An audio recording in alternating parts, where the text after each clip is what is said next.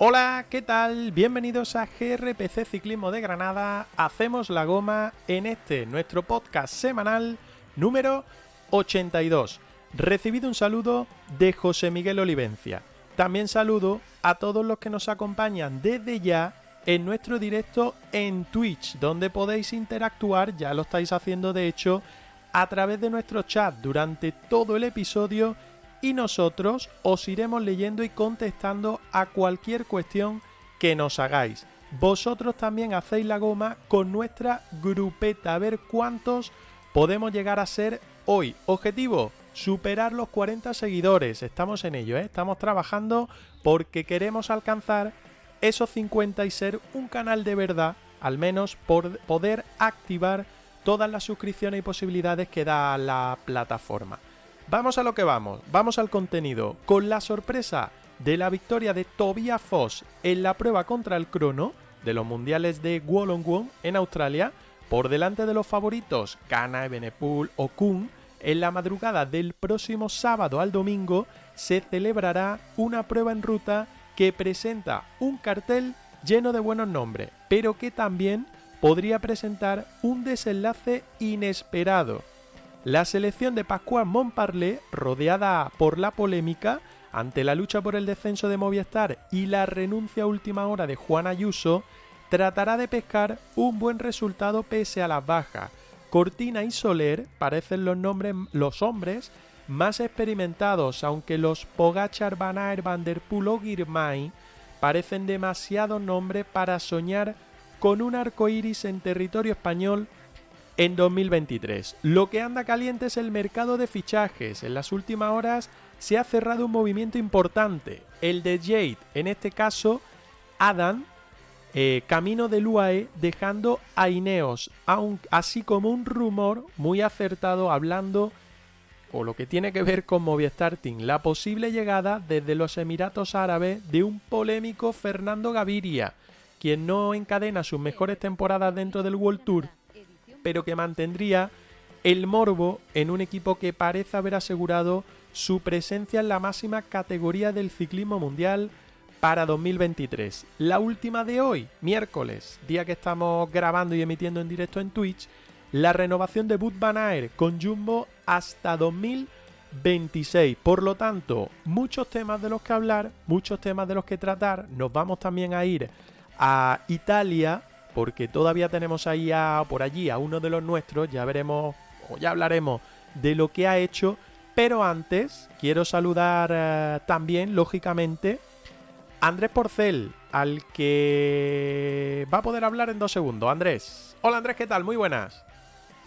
¿Qué tal, Olivencia? Muy buenas. Con ilusión y con ganas de ese campeonato del mundo, de esa prueba en ruta que llega el domingo. Horas complicadas para quienes lo seguimos pero sin duda va a ser un día para ponerse en marcha, eh, sea la hora que sea, eh, para poder seguir la carrera. 270 eh, kilómetros prácticamente de un recorrido que no es ni mucho menos espectacular, que se puede llegar a hacer incluso monótono, pero que tiene ese monte Plisant que se va a llegar a subir, o los chicos lo van a llegar a subir en 12 ocasiones, y es donde se prevé que se puedan mover un poquito las cosas.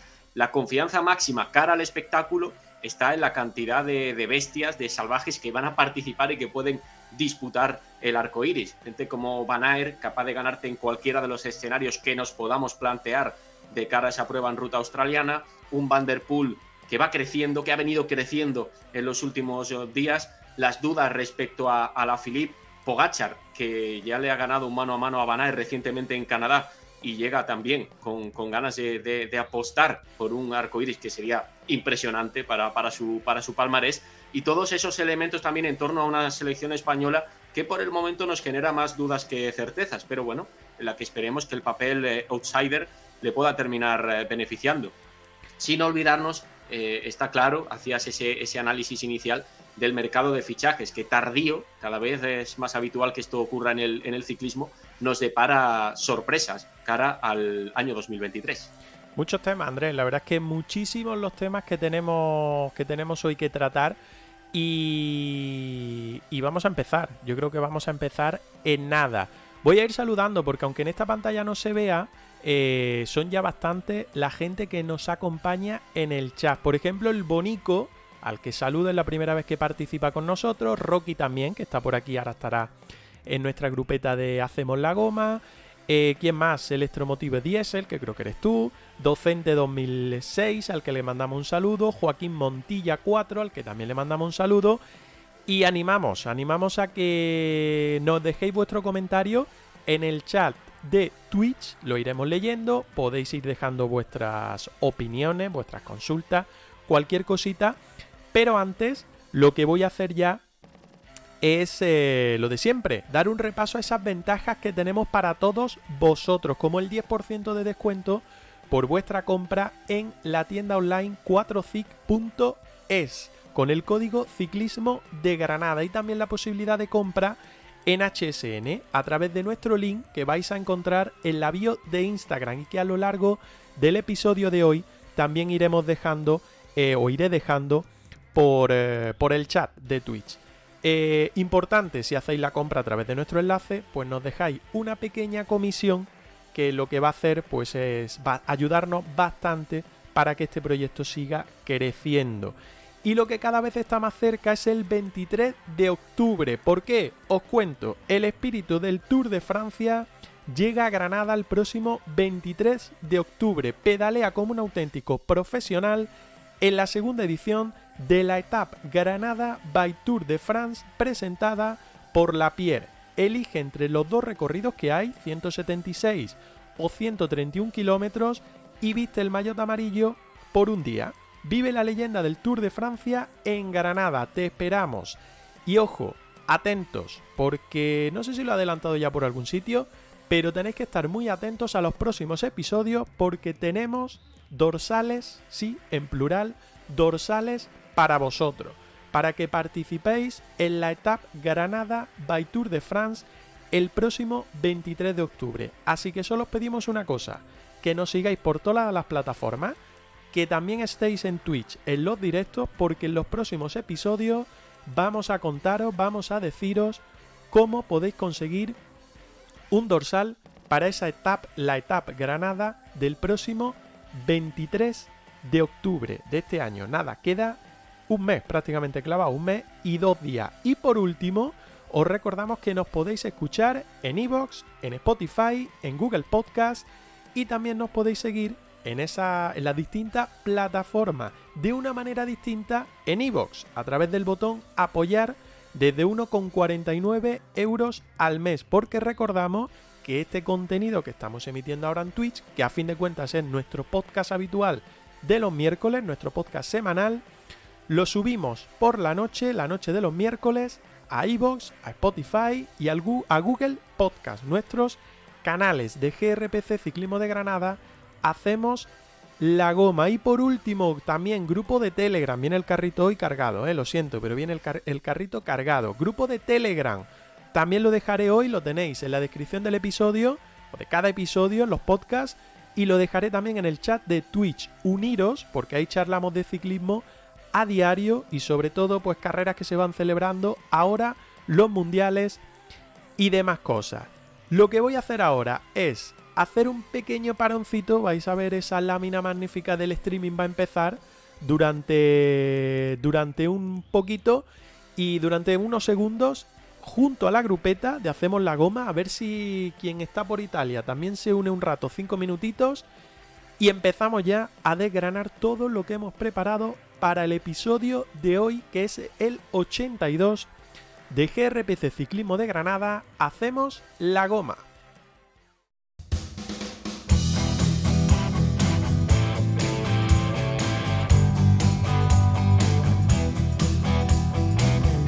Estás escuchando el podcast de GRPC, Ciclismo de Granada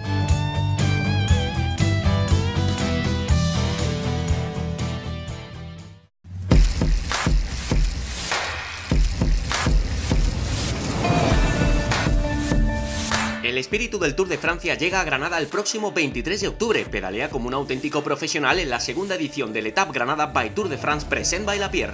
Elige entre dos recorridos, 176 kilómetros o 131 kilómetros, y viste el maillot amarillo por un día. Vive la leyenda del Tour de Francia en Granada. Te esperamos.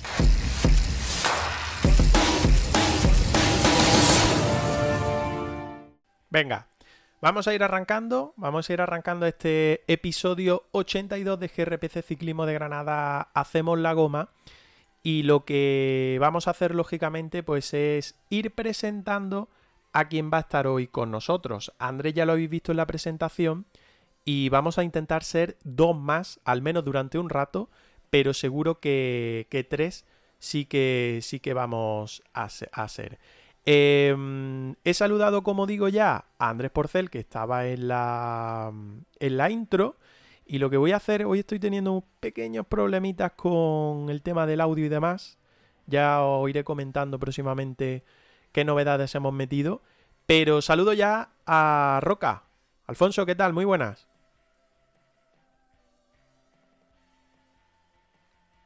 No me escucha. A ver. Uno, dos. ¿Ahora sí, Roca? sí, sí, ahora sí. Ahora sí, Roca. ¿Me oyes también? Sí, perfectamente. No, sé si. nos oímos ahora. Nos escuchamos perfectamente. No sé si, si todo el mundo me escuchaba o estaba hablando para nadie. No, no, en, en directo te escuchaba porque yo tengo que, irme al directo a poner el audio de, del directo para saber cuándo me daba entrada, que estaba un poco perdido. Bueno, voy a explicar lo que pasa hoy. Voy a explicar, un segundito, Roca, voy a explicar lo que pasa. Yo, me, escucho, yo me escucho doble hoy. No sé por qué, pero yo hablo y me vuelvo a escuchar por los cascos, no sé qué problema tengo. Así que, no sé, parece que estoy en un poco en una nave, en una nave espacial. Pero bueno, es lo que hay. Vamos a tirar así. Ya, ya iré mirando. Iré mirando soluciones. Lo importante es que se escuche bien en el directo, que nos escuchéis todos, nos los podéis dejando por el chat. Y. Mm, y eso, que roca, que cuente. ¿Qué tal estás lo primero? Bien, bien, estamos bien, estamos ya preparándonos para ir madrugando en lo que resta de semana. Que yo a partir de mañana para ver a la, la Femina Junior y todo, su 23, todo, todo, yo me levanto a, por todo. Yo no dejo títeres sin cabeza. Eso, mira, te llaman guapetón. El bonico te llama guapetón por el chat, ¿eh? Madre mía, te los tienes ganado a todos. ¿Cómo, me, cómo me tratan, eh? Sí, me, estoy trayendo Me, me, estoy, me estoy trayendo mi club de fans Totalmente. He hecho un saludito por el canal de Demancio y me, he traído club de fans, o sea que hoy voy a estar voy a estar bien, acompañado, bien animadete. Hay que saludarlos, por cierto, que se han hecho seguidores nuestros, ¿eh? hay un par de ellos que ya se han hecho seguidores nuestros. Estamos en 32, queremos llegar a los 50 para lo que ya hemos dicho más de una vez, que es activar el tema de suscripciones. Las encuestas lo miré Andrés y no nos permite hacerlas tampoco hasta que no seamos 50 mínimo. Bueno, un montón de cosas que no, nos va a permitir la plataforma ir haciendo si alcanzamos esos 50 seguidores. Los vamos a incentivar. Y ha habido una persona que pertenece a nuestra grupeta de Hacemos la Goma, que no puede estar habitualmente con nosotros por compromisos laborales, eh, pero que el otro día estuvo con nosotros en el directo, estuvo con nosotros en el chat, es ropero, Alejandro Ropero, y me lo soltó directamente por WhatsApp mientras estábamos haciendo el directo, pero bueno, yo soy tan corto que no podía hacer dos cosas a la vez y no lo leía a tiempo. Pero no ha preparado mínimo un pack de cositas. Otro grande, dice el bonito, sí, hombre, por supuesto. No ha preparado mínimo un pack de cositas. Y cuando digo cositas, pues son cosas de él, lógicamente, de otras temporadas, eso sí, hablo de, cositas de, de ciclismo. Y, me ha dicho que disponible para hacer un sorteo entre nuestros seguidores en Twitch cuando lleguemos o cuando superemos los 50 seguidores. Eso seguro. O sea, cuando superemos los 50, quien esté el día que dentro de la gente que nos siga, el día que vayamos a hacer el sorteo, que lo haremos aquí, pues se llevará ese pack.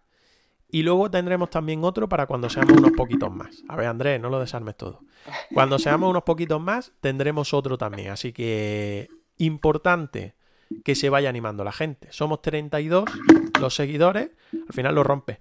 Somos 32 los seguidores y, y tenemos que seguir creciendo. Para esos 50, yo creo que para los 80 o 100, pues habrá que poner otro sorteo, ¿no? Sí, estaría bien, ¿eh? pero que ya estamos Estamos muy cerquita ya de los 50, ¿eh? Está ya el objetivo ahí, ahí, lo tenemos casi. Sí, sí, sí, sí. Hay que, ya te digo, que hay que ir incentivando para. para. para hacer eso. Para hacer eso, para hacer el, el sorteo. Estaba esperando porque hay una persona Em, estamos empezando un poco raro hoy, es verdad. Yo creo que poco a poco tenemos que ir cogiendo el ritmo hoy porque no sé qué pasa. Estamos, estamos empezando parados, ¿eh? Está costando hacer la fuga hoy, pero... Sí, A sí, ver sí. cómo sale la etapa. Totalmente. Hoy está costando un poquitín. No, digo que, que la cosa también va así porque es que había quedado a las seis y cuarto con Fernando Sánchez para que se metiera en el directo y, y nos contara un poco cómo le había ido en Italia. Recordamos, Mundial de Ciclismo, eh, categoría máster que corrió la pasada semana, el domingo la ruta, el jueves corrió la crono, me parece.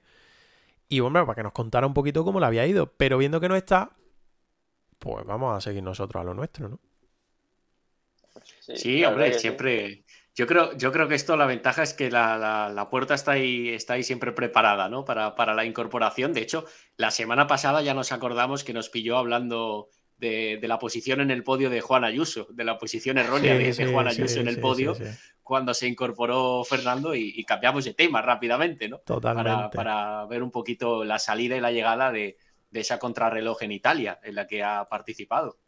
Totalmente. La verdad es que eh, nos pilló en fuera de juego un rato y nos hizo cambiar todo. Nos hizo cambiar todo y no sé. No sé hoy si nos va a hacer lo mismo. No lo sé. No lo sé porque de momento, ya digo, Missing no está. No sé qué le ha pasado. Bueno, vamos a lo que vamos. Que, que tenemos mucho, mucha plancha. Tenemos muchas cosas por aquí. Eh, ¿Habéis empezado a ver los mundiales o no? Roca va a empezar a madrugar ya, pero ¿habéis visto algo o todavía no? Sí, bueno, se, se ven resúmenes y, y tal, un poco para, para estar al día, pero hasta ahora lo que ha sido la crono, ya ves tú, yo me levanté el domingo, me desperté 15 minutos después, sería de, de, de haber terminado la crono, miro Twitter y veo Tobias Foss, nuevo campeón del mundo, digo, ¿cómo? Fue un- fue- yo- yo- me despertó mejor que el café, vaya, fue tal sorpresa que, bueno, me dejó con los ojos, vamos, abiertos como... Pero hasta el momento nada, la crono sub-23 nada, ni la de Femina nada, no, no he visto gran cosa. Yo es verdad que tampoco en, en directo he seguido demasiado hasta ahora. Estoy guardando un poco las, eh, bueno, la cronología que hay que armar de cara a este fin de semana de la, de la ruta, pero evidentemente a posteriori sí era interesante analizar la, la crono. Tanto la femenina, donde no podemos hablar de, sorpresas, porque Ellen Van Dijk es una súper especialista y no, no es no rompe demasiado las apuestas que, que, se impusiera y se llevara el arco iris, la, la campeona de Europa, pero sí es más, eh, más eh, original el resultado de, de, la prueba masculina. Tobias Foss es un corredor con una clase que nadie duda, pero como para imponerse a, a gente del, del, nivel de, de Ghana o de, de eh, Kung y otra serie de, de, corredores como el propio Benepul, que también hizo un, un, gran papel, eso creo que no, que no estaba en las previas de mucha gente. Totalmente, la verdad es que ahí lleváis toda, toda la, la razón. Eh, vamos a empezar, si queréis, por la crono, por la crono individual masculina. A ver si aquí se puede ver todo bien.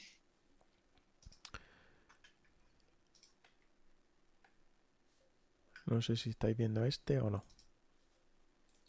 Sí, sí, sí. Hoy estoy con una pantalla y me estoy volviendo loco. Loco, loco, loco. Vale. Bueno. Eh, ganador Tobias Foss. Eh, en esa crono yo creo que un poco extraña. Está siendo un, un, mundial un poco extraño a nivel general. No sé cómo lo estáis viendo. Bueno, lo de hoy ha sido ya de traca. Lo de la crono, ahora veremos alguna cosita. Lo de la crono, la crono mixta ha sido una locura. Yo creo que Países Bajos mejor que vaya hoy a un exorcista o no sé dónde. Pero ha sido una locura.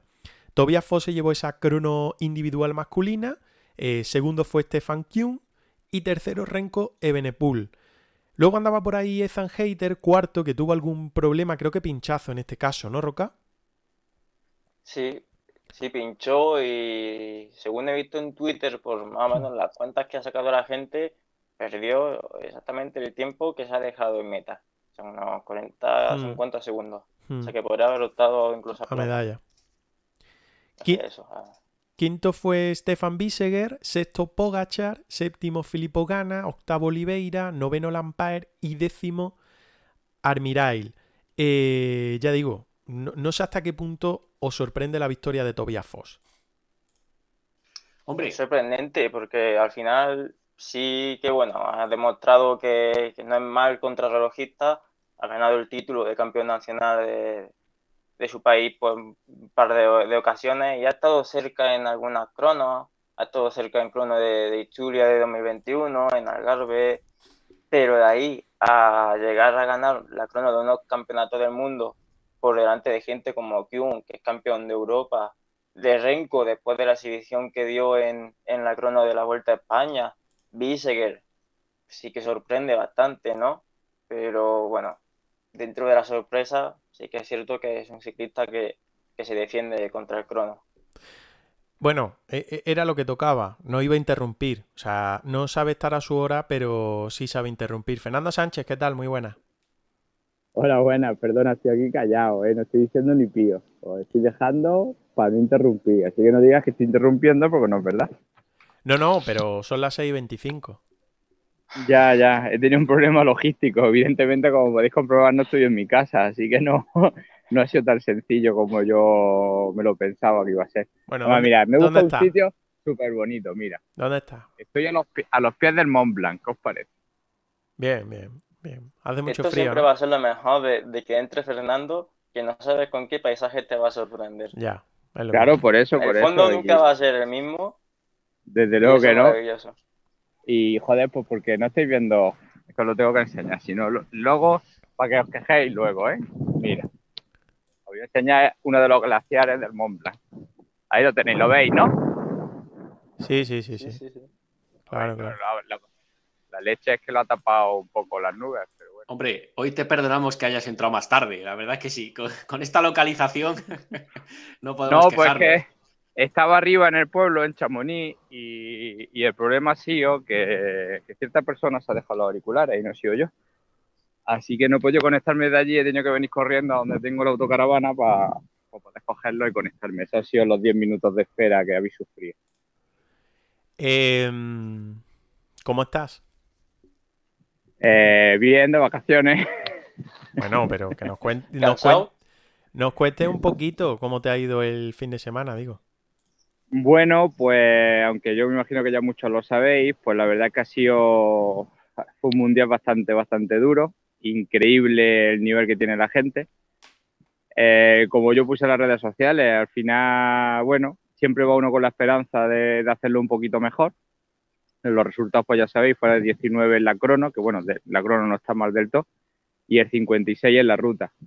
Yo me quedo porque dentro de, lo que es mi nivel, la verdad que he rendido por encima de lo que yo podía esperar, porque la ruta, como ya os dije, eran 143 kilómetros salieron, con 4.000 de desnivel, y es lo que yo le he dicho a algún amigo, si te pones a rodar por La Vega y sacas una media de 29, pues terminas contento después de 5 horas, pues imaginaros lo mismo, pero con 4.000 de desnivel. Así que yo lo hice en 5 horas y creo que, que vais para estar contento pese al, al puesto. Eh, ya os digo, la brutalidad de que ganó la categoría de mía de los 40, lo hizo en cuatro horas y media, pero Alfonso, para que se eche a temblar, hay una categoría que va de los 19 años a los 34 no profesionales y lo hicieron en cuatro horas 14. O sea, estamos hablando de unos ritmos, vamos, no sé la media, pero seguramente 36, 37 por hora, una cosa así. Creo que era un recorrido muy, muy duro como para sacar esa media. Así que muy bonito, la verdad que el recorrido muy Cuando decimos que es la categoría reina por algo. Sí, sí, sí. No, no, nosotros tardamos un cuarto de hora más, ¿eh? Que vosotros. O sea que no, que va, que va. Pero una pasada, ¿eh? Una pasada. Yo creo que, que, que ahora mismo, a ver, evidentemente aquí estábamos los que estábamos. Seguramente en España se ha quedado gente que anda muchísimo más que nosotros, pero, pero de los que estábamos, pues yo me tengo que ir contento porque la crono hice segundo muy poco por detrás de un chaval que corrió en profesionales, que me perdone porque no, recuerdo su nombre, sé que corrió en el Agua Sapone. Y, y, en la ruta, pues no es que fuéramos un regimiento. Chipolini, sí. Chipolini no es español. Con Chipolini, sordo. ah, con Chipolini, sí, sí, con Chipolini supongo que pudieron coincidir, sí. Y, y ya os digo, y en la, y en la ruta pues, de los españoles entre el cuarto de los que corríamos. Y ya os digo, no es que fuéramos 200, pero bueno, eh, es que ahí estuvimos todos. Los, que fuimos de aquí de España, más o menos estuvimos todos en el, mismo, en el mismo nivel. Ya sabéis que en una carrera en ruta, pues al final si te coge una grupeta y no te quedas por ahí solo como le pasó al que os habla, pues también avanzas mucho más que, eso que remando solo. Pero bueno, que al final ya os digo que, el nivel está muy lejos, muy lejos de esta gente. Podría haber venido con 10 kilos menos, con, con el motor completamente perfecto, per- todo perfecto, que no, no me hubiera acercado ni de coña al nivel de, de los animales estos que han ganado. Bueno, Fernando, que habíais tantos participantes en el recorrido, porque nos estuviste diciendo, ya no solo en el directo de la semana pasada, sino también por Telegram y por eh, los mensajes que estuvimos eh, compartiendo, que, que la participación ha sido una barbaridad, que ha habido un montón de gente. Sí, la, la participación pues, ha venido a ser como casi unos, cerca de los 1.600. Pero, pero es verdad que la UCI lo ha hecho, lo ha hecho genial, porque no- evidentemente 1.600 contando todas las categorías que habíamos o que estábamos. Y, claro, pues la, la historia es que nos sacaban de 10 en 10 minutos o de 5 en 5 minutos, no me acuerdo. Y así era muy raro que nos cruzáramos.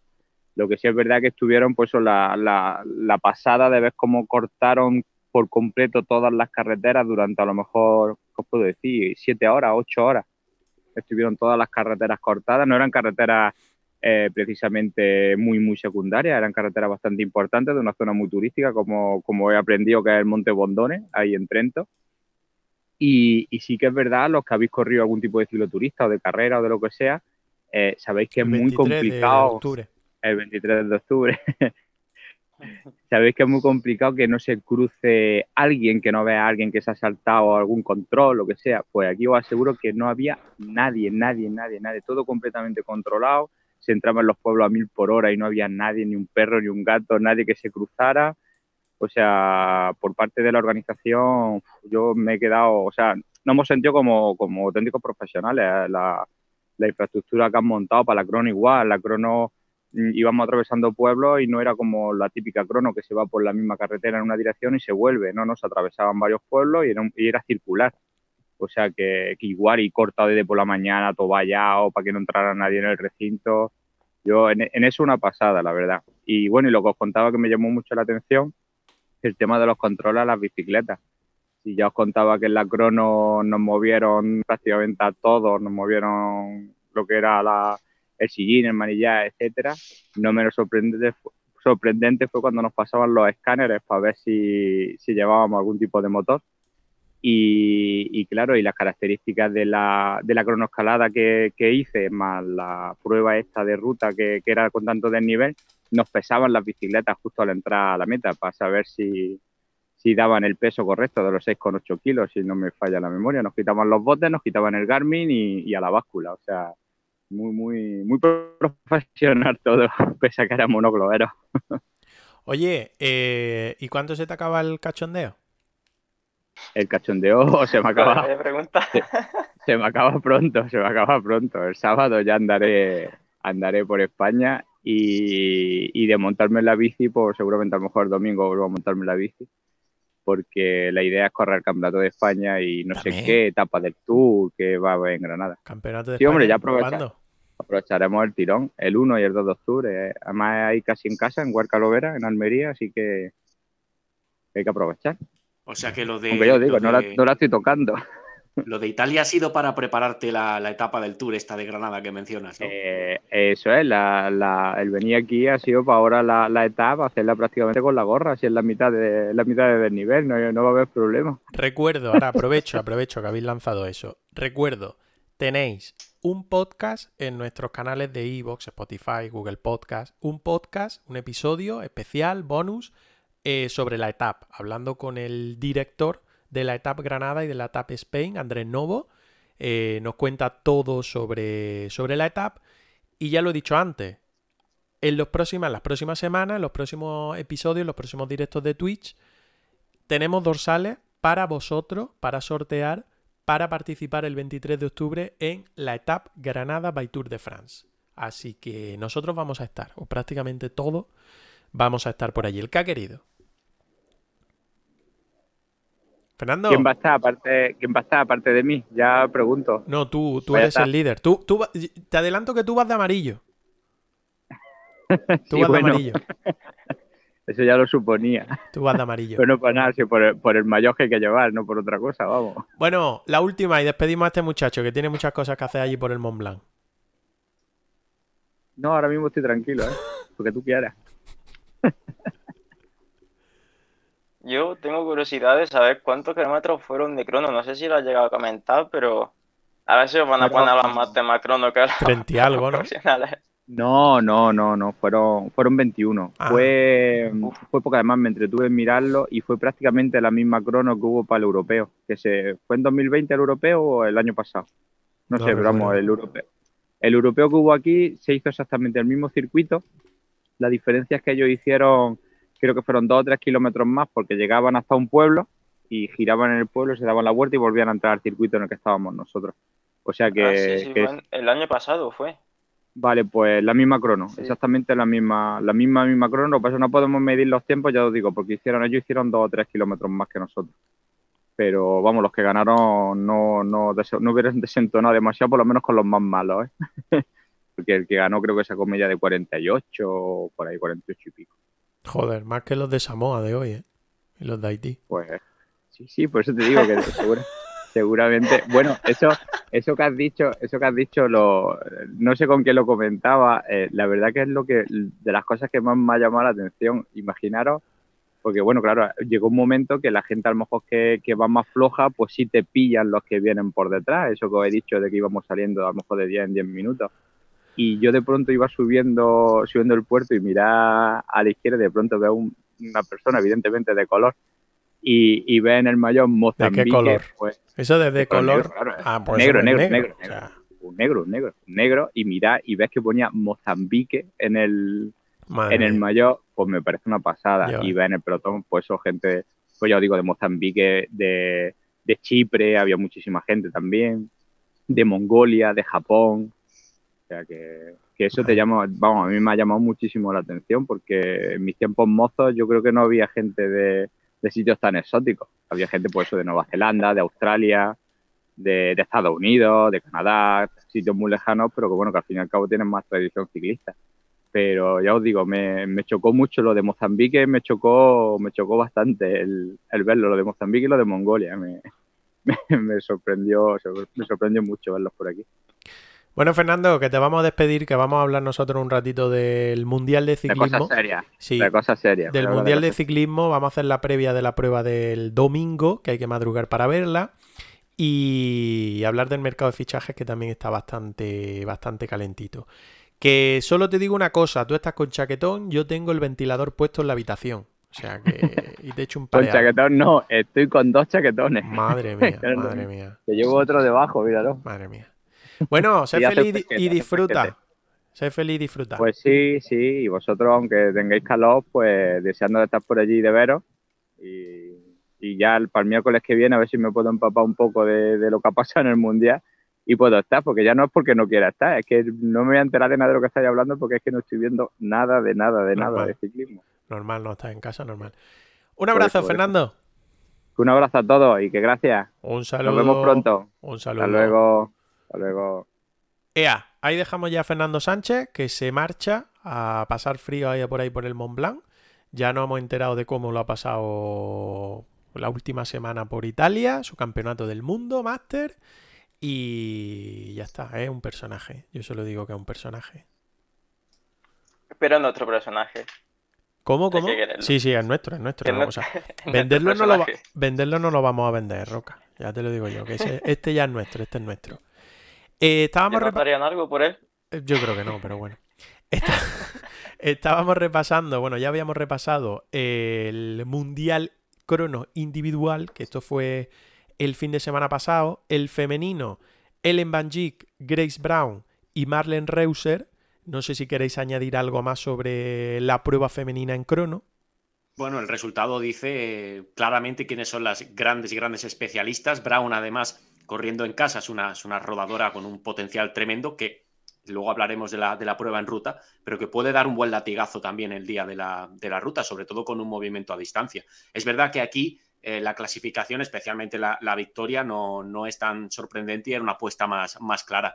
Mm, yo incluso me esperaba a Reuser más en una segunda posición que en la tercera, pero bueno, también el factor casa seguro que fue favorable para, para Brown. Eh, categoría sub-23 masculina, Soren Beresgol se llevó el oro, Alex Segaer y Leo Hater la acompañaron en el podio. Y en la categoría junior, eh, Joshua Tarling, oro, James Mackenzie, plata y Emil Herzog, bronce. Lo de hoy, esto tiene una película distinta, una, una película especial. Me habéis dicho que no lo habéis visto, ¿no? Que no habéis levantado a verlo, ¿no? No, no, no. Yo por motivos de trabajo no, no he podido verlo en, directo. Madrugar he madrugado, pero no, no para ver el Mundial en el día de hoy, no he podido. Vale. Yo he visto trozos porque estaba trabajando, me pasa igual que tú, pero yo tengo que madrugar mucho cada mañana para el trabajo. Hoy tenía la suerte de teletrabajar y, y he visto la primera parte hasta las 7 que me ponía a trabajar cuando han salido, han salido pues países menos reconocidos y menos conocidos y era como ver otra prueba y la prueba realmente ha empezado pues cercana a las 8 de la mañana, más o menos, ¿vale? Eh, bueno, la victoria se la ha llevado Suiza, segunda ha sido Italia, tercera ha sido Australia, cuarto ha sido Alemania, que por unos poquitos segundos no se ha llevado o no ha entrado en el, en el podio final, quinta ha sido Países Bajos, de la que vamos a hablar ahora, sexta Dinamarca, séptima Francia, octava Bélgica, novena Polonia, y décima España, que no ha tenido un mal resultado teniendo en cuenta el rendimiento de prácticamente todos los representantes nacionales en las cronos individuales, de los que podemos hablar ahora. Pero yo quería resaltar eh, la actuación de Países Bajos. Yo creo que más mala suerte no se puede tener toda junta, en tan poco espacio de tiempo. Porque eh, primero ha sido Molema, lo voy a poner por aquí, a ver si es este, creo que sí.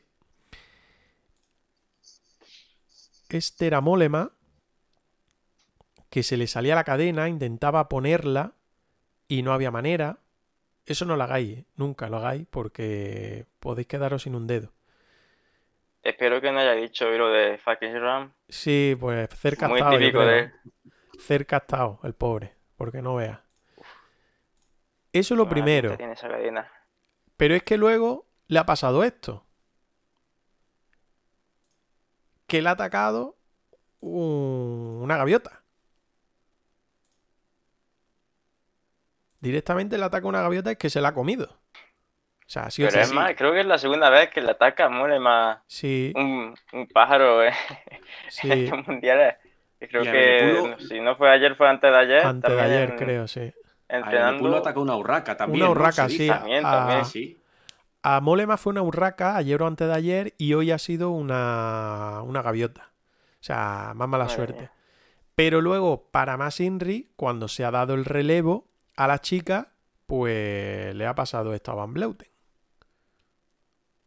Se ve bien, ¿verdad? Sí, sí.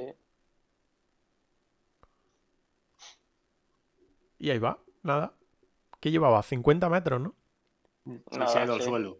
Sí, sí, sí directamente pues ha ido al suelo. No se sabe muy bien qué le ha, qué le ha pasado. Es que yo creo que... decir, todavía sin saber incluso que, cuál ha sido el problema, porque ella misma ha reconocido que el tubular se ha salido ya después del gol, por el golpe. Mm.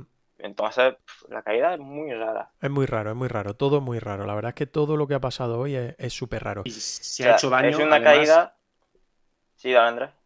No, perdona, se ha hecho daño además una corredora que, evidentemente es súper favorita para la, prueba en ruta, porque es la mejor ciclista del mundo en este momento. Entonces, eh, no está descartada su participación todavía en la prueba en ruta, pero lógicamente esto le puede, le puede afectar y, es posible que no llegue, si llega a participar, que no llegue al, 100%. No, e, ella misma, de hecho lo voy a buscar, ella misma ha publicado hace poquito eh, que, que había salido del... A ver, lo voy a buscar y lo ponemos que había salido de, del hospital después de la caída y que, mira aquí, a ver, lo meto. Ahí está. Había salido del hospital después de la caída y más, o menos lo que dice es de vuelta del hospital de Wollongong, eh, dando las gracias, fractura de codo estable sin necesidad de cirugía.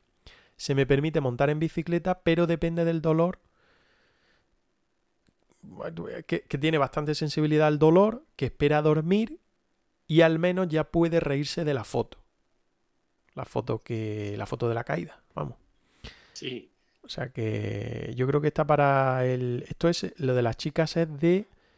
eh, viernes a sábado, ¿no? Tengo un lío ahí, un, un cacao con los horarios. Es el sábado. De viernes a sábado. Ah, ¿no? Elite femenino es el sábado.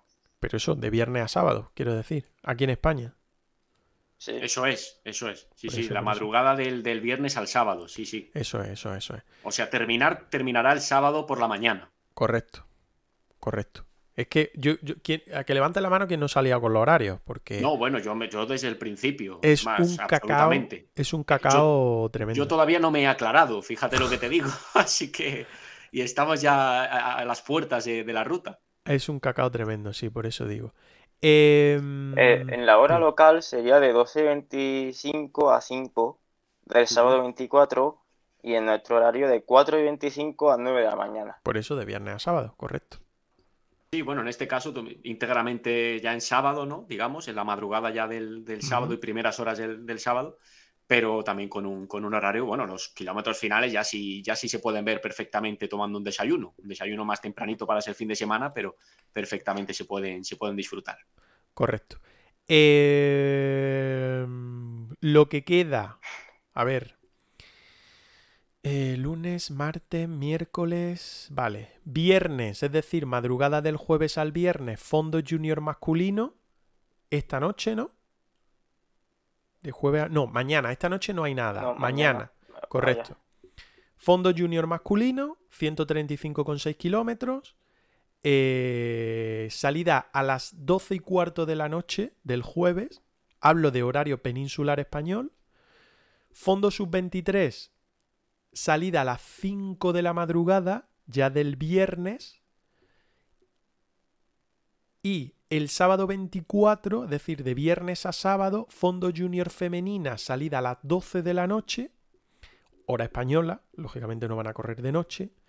Fondo mujeres élite, ese mismo día, madrugada del viernes al sábado, 4 y 25 de la mañana. Y ya solo quedaría para la madrugada del sábado al domingo el fondo hombres élite del que ahora vamos a hablar, 266,9 kilómetros, salida a las 2 y cuarto de la madrugada, final el domingo sobre las 9 de la mañana. Es que los pobres juveniles, tanto eh, masculinos como femeninos, van a tener que madrugar de lo lindo, ¿eh? Sí, sí, sí. Porque salen en la hora local a las 8 y cuarto y 8. Sí. Madre mía. Además, entiendo que, que aquí lo que ha buscado la, la UCI es intentar eh, compensar un poquito más con el, con el horario europeo, donde evidentemente el, Campeonato del Mundo va a tener un, amplio seguimiento. Y, bueno, con según qué horarios también se, permite que la, carrera coincida mejor. Al final, 8 o 9 de la mañana, que van a, que van a ser los puntos clave de la, de la ruta, eh, coincide mejor para, para Europa también. Bueno, eh, lo que estáis viendo ahora es el perfil de esa de esa prueba en, eh, en ruta.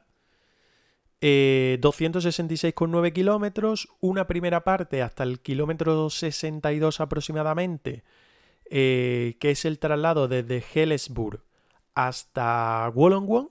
Tienen que subir ese Mount Keira, que es el principal eh, o la princi- el, eh, el principal, lo diré, Escollo. escollo montañoso, correcto, gracias Andrés, eh, que van a tener en la jornada y luego ya entran en un circuito al que deben de dar 12 vueltas y que va a tener el eh, Mont eh, como la gran montaña a la que deben de ascender. Tienen también el Mont Ousley, aunque en este caso es más inferior. Eh, yo es que estoy viendo un mundial tan, tan, tan, tan, tan raro que yo me juego la cabeza a que el domingo no vamos a ver algo normal de lo que tengamos todos pensado. A ver, el recorrido mm, a mí personalmente no me llama la atención, no me parece un, gran recorrido para un campeonato del mundo. Es eh, monótono, aunque el tema de los circuitos suele ser habitual en este tipo de, pruebas. La montaña compleja, la montaña con más kilómetros eh, de, ascensión y con más desnivel, está a una distancia eh, abismal de la meta, lo que evidentemente va a hacer que no tenga ningún papel decisivo en el, en el, desarrollo de la carrera, más allá de quizá consolidar la típica fuga de campeonato del mundo eh, primaria o, prematura, en la que se deja bastantes eh, minutos de ventaja a selecciones que no, que no aspiran a la, a la victoria final.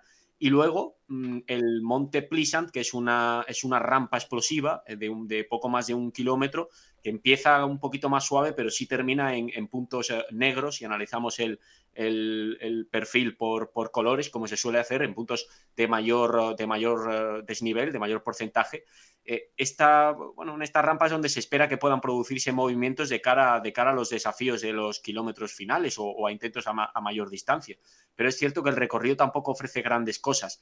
Eh, mm, geográficamente, la, montaña más complicada del día se podría haber situado también cara a los kilómetros finales para, para añadir algo más de picante y no, y no se ha hecho. Antes de preguntarte, Roca, animo a la gente a que nos escriba en el chat. ¿Qué esperáis de la prueba masculina? Ahora hablaremos también un poco de la femenina. Bueno, lo harán Andrés y Roca. Eh, ¿Qué esperáis de la prueba de el domingo? Porque precisamente, Roca, te pregunto tu opinión. ¿Tú qué esperas? O sea, si tú te paras a pensar, ahora vamos a ver el cartel que hay, que la verdad es que es muy interesante, ya lo he dicho en la intro del episodio de hoy. Pero tú, ¿tú qué esperas? Si tú viendo solamente recorrido y cartel, ¿cuál podría ser la carrera? Va a ser una carrera difícil de controlar, ¿no? Al final siempre, bueno, ese suele ser el guion habitual de los mundiales. Eh, siempre suele ser una carrera con un kilometraje muy, muy elevado, que supera los 250 kilómetros. Y encima este mundial, aunque no lo parezca, tiene mucho de nivel acumulado. Mm, parece que estamos un poco mal acostumbrados porque venimos de, mundiales con, otra dureza como como aquel que ganó Valverde en Innsbruck, que fue muy duro, el de Imola, pero al final si te pones a repasar y, echar un vistazo a los mundiales de Sagan, por ejemplo, el mundial de el primero que ganó, el de 2016, no es que tuviera un perfil mucho más duro que, que de, este año. Yo creo que incluso la subida es mucho más dura de, cualquiera que se hizo aquel año y dejó un mundial bastante bonito. Por lo tanto, pues va a ser eso, sobre todo difícil de controlar y si, si encima le suma que Australia pues va a tener una gran diferencia a lo que los ciclistas vienen acostumbrados a, a correr, que muchos vienen de la vuelta, por ejemplo, y va a ser un clima un poco más húmedo y bueno, va a ser, va a provocar mucho desgaste. Yo creo que incluso podemos tener sorpresa ¿eh? en, la, en la victoria, Yo creo que sí. así como el mundial de, de Harrogate, y, bueno, no sé, no me atrevería a decirte realmente un favorito, ¿eh? Porque deja el abanico abierto a mucho, hmm. mucha gente, muchos perfiles de, ciclistas. Mira, podemos, hmm. sé, podemos ir repasando. Como Pogachar, hmm. que pueda atacar en un repecho, le, viene bastante bien a, a Pogachar, pero por ejemplo, pero también Matthews puede tener muchas opciones. Eh, un abanico muy amplio. No, decía que, podemos ir repasando las selecciones, las principales, yo creo. Em, Australia yo creo que hay que darle bastante chance porque corren en casa y porque lo que tú has dicho. Yo creo que, tiene gente que, que, puede que puede ser de esa segunda línea, pero que puestos a sorpresa pueden estar en una primera fila. Michael Matthews está claro. Eh, Jay Hidley es un ciclista que no sabes cómo te va a salir, por ejemplo. O el tema de Luke Plapp, al que yo creo que la temporada que ha hecho en Ineos es para reconocer también. O sea que, en ese segundo escalón eh, puede ser un equipo a, tener en cuenta. Luego está el tema de Bélgica, que llevan una super selección. Stuyven, Van Hoydon, Lampaert, Hermen, De Wolf, Serri, Ebenepul y Van Aert. Pero que tienen el hándicap de lo que todos los años le pasa, que todos se van a fijar en ellos y le van a dejar el peso de la prueba. Y ya vimos lo que pasó el año pasado. Ebenepul por un lado saltó muy pronto, luego llevaron todo el control de la prueba, llegado el momento no se entendieron y salió a la Philip y se la levantó. Es que además ese es el problema que tiene, que tiene Bélgica, que les cuesta entenderse entre ellos y estratégicamente funcionar como, como un equipo, como una selección. Este año mm, se espera, o, al menos eso es lo, eh, la, sensación que da previamente, que han trabajado un poquito más esos conceptos y que, y que Van Aert y Benepool pueden ir más a una.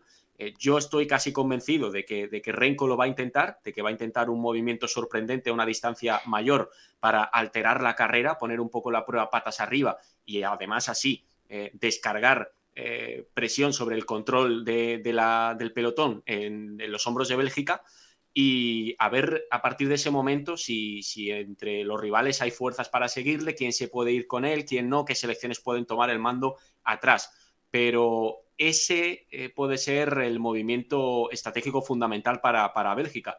Tener a, a, Renko como gran factor sorpresa, que esté en una de las subidas, en una de las ascensiones al Plisant, te lanza un ataque atómico característico suyo y a ver quién, quién tiene fuerza para, para irse con él o para cazarle después y efectivamente el factor Van Aert, que es que Van Aert te gana en cualquier escenario, o atacando desde lejos, o resolviendo en un grupo reducido, o con un sprint más mayoritario. Te puede ganar en cualquier escenario y eso hace a Bélgica favorita, a pesar de que, como decíais, efectivamente no funciona normalmente bien a nivel estratégico. Sí, al final tiene la ventaja de que mm, eh, Renko te puede hacer facilitar la carrera que digamos tanto atacando él mismo como secando ataques que hagan otras selecciones para buscar favorecer a Van Porque claro, a qué selección le va a interesar ir para adelante con Renko a, rueda, ¿no? Tiene que ser alguien que, bueno, sepa que se defiende muy bien a la hora de, de sprintar cara a meta, pero eh, Renko, viendo el estado de forma que, lleva de la vuelta, va a suponer un peligro para, para todas las selecciones. Encima, Bélgica tiene una tercera base un poco más escondida como es Steven, que también puede, puede dar mucho de sí. Entonces tiene muchas opciones, muchas cartas con las que jugar. Pasa un poco igual a Francia, que tiene las opciones de la por Senechal, un poco más de cara si llegamos al sprint, pero también te puedo atacar en la subida con Alaphilippe, con Madoa, con Arde, con Sivakov. Tenemos bastantes cartas con las que jugar, un poco como fueron el año pasado, que ganó Alaphilippe pero por detrás tenía la opción de Senechal que le secaba un poco, Madua también jugando un poco a te ayudo, te seco por aquí, por allí. Entonces, yo diría que son las dos selecciones que tácticamente en un principio, digamos, lo pueden tener más fácil, ¿no? A la hora de plantear la carrera. Pero a falta de pocos kilómetros, yo creo que luego Bélgica habrá que ver cómo se entienden, porque ya sabemos que van un poco cada uno a lo suyo, se vio el año pasado, y Francia sí sabe correr muy bien como equipo. Eso puede ser diferencial. Además, Francia incorpora un Cosnefroy, que es otro ciclista que te da mucha potencia en, escenarios diferentes, sobre todo en escenarios ofensivos. Un corredor que, al que le puede ir muy bien la, subida que, apunta determinante en este, en este campeonato del mundo y que no va a estar tan, tan señalado como, como Julián Alaphilippe, lógicamente. Eh, más selecciones. Eh, bueno, Colombia yo no lo destacaría, no lo sé. Dinamarca. Un de Nairo tampoco estaría nada mal. ¿eh? Sí, bueno, anda ya por allí. Eh, Charming, Eskelmose, Kam, Morkov, Honoré, Fulsan, Kort y Bjerg. Yo es una selección que si todo se pone muy raro, tampoco la descarto. Está la Eritrea de Girmay, que es otro de los favoritos después de, que este año definitivamente haya explotado. Eh, Francia yo creo que junto a Bélgica eh, el Dream Team de las selecciones que hay. Laporte, Senechal, Pacher, Cabaña, Bardet, Sivakov, Armirail, Cosnefroy, Lafili y Madua. Es tremendo. O sea, luego a lo mejor, mm. bueno, han ganado los dos últimos mundiales con Alaphilippe, vale, pero luego a lo mejor no rematan o no rematan como equipo, pero el bloque que llevan hombre a hombre, nombre por nombre, es tremendo. Mm, pero yo estoy de acuerdo ahí con, lo que decía Roca. Creo que Francia tiene más capacidad para trabajar en equipo. Eh, creo que es Boekler, ¿verdad? El, seleccionador, quien, está, quien está dirigiendo al, combinado. Eh, ha hecho una labor de concienciación en torno a la Blue, a la selección francesa, y, van todos a una. Algo que en Bélgica, pues este año ojalá nos sorprendan positivamente en ese aspecto, porque tienen un equipazo. Pero Bélgica no ha conseguido eso hasta, hasta ahora. Roca. Roca, hola. ¿Me escucháis o no? Hola, hola. Hola, ¿me escucháis? Hola, hola. ¿Qué ha pasado? ¿Me escucháis o no, chicos?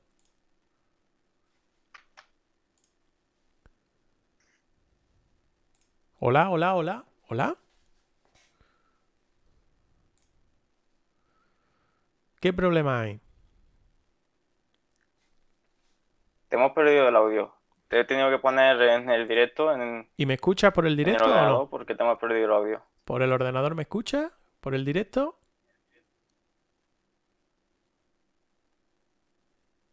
¿Me escucháis o no, Roca?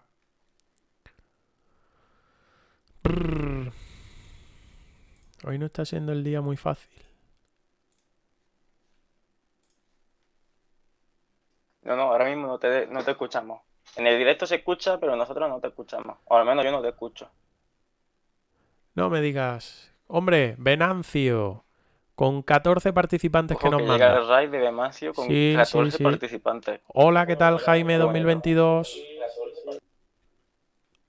Hola, ¿qué tal? Hola a todos. A ver si nos podéis seguir. Estamos teniendo justo un problemita con audio.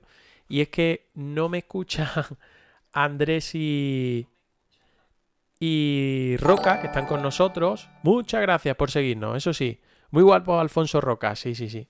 A mí no me escucha, a mí no me escucha. Hemos tenido algún problema, la, he cagado yo que le he dado aquí a un botoncito. Estamos hablando o estamos haciendo la previa del Mundial para, para el próximo domingo. En este caso la masculina. Luego hablaremos también de esa previa femenina, madrugada del viernes al sábado. Eh,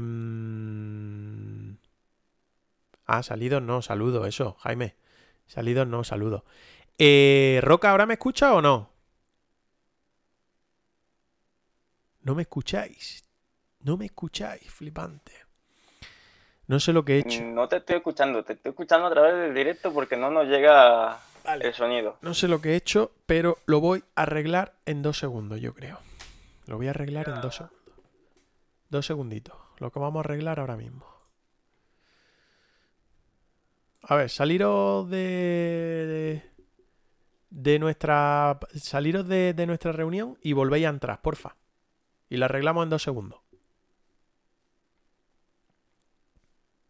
Perdonad, ¿eh? A todo el que os habéis unido. Esto normalmente no nos suele pasar, pero joder, es que hoy hemos tenido, yo me escucho ahora mismo doble, hemos tenido algunos problemitas de audio y justo, justo antes de que Venancio nos hiciera esa raid, al que se lo agradecemos, se lo agradezco enormemente. Por cierto, los que os habéis sumado, porfa, seguidnos, ¿vale? Queremos llegar a 50, llevamos poquito tiempo aquí en la plataforma, llevamos dos años haciendo podcast, eso sí, pero llevamos muy poquito en la plataforma y lo que queremos es crecer, llegar a esos 50 seguidores para, para poder empezar con la sub, para empezar, eh, poder hacer distintas, distintas cosas. Os lo agradecemos, así que porfa, aparte de dejarnos vuestro saludo por el chat, pues seguidnos y de esta forma podemos crecer. Voy a meterlo otra vez y seguimos hablando, seguimos con esa con esa previa del mundial. Dos segunditos, tardo dos segundos. A ver si ahora sí me van escuchando y podemos arreglar y seguir todo con todo. Vamos a ver. Ya andan por aquí. ¿Ahora sí me escucháis, Roca? No me jodas, que no me escucháis todavía, tío. Solo a través del, del directo. Oh, madre mía, pues esto es un coñazo muy gordo, ¿eh? Ya, ya es pena que pase esto justo cuando viene toda la gente. Esto es un coñazo muy gordo, tío. eh. Esto es un coñazo muy gordo, tío, porque... Podemos decir que nos hemos puesto nerviosos con eso de la raid, ¿eh? Sí, Porque totalmente, tío. Joder, es que le he dado- claramente es verdad que, ha- le he que dado han yo a un- empezado los, bueno, o, o han comenzado los problemas técnicos, pero, Ah. pero serán, serán pasajeros. Le he dado, la culpa ha sido mía porque le he dado yo a un botón que no tenía que haberle dado. Y la he cagado, tío. La he cagado mucho. La he cagado mucho, mucho, mucho. A ver si lo puedo arreglar por aquí. Pero es problema de... Es problema de donde tenemos la reunión nosotros, creo. Es problema de ahí. Es problema de ahí. Bueno, vamos a intentar tirar, ¿vale? Intentamos tirar.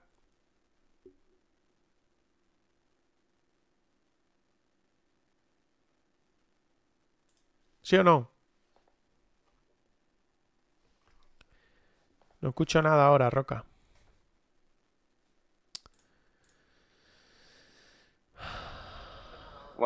Tenía el micro Ah, pues. silenciado, lo siento. Que intentarse se podría intentar, pero sería difícil.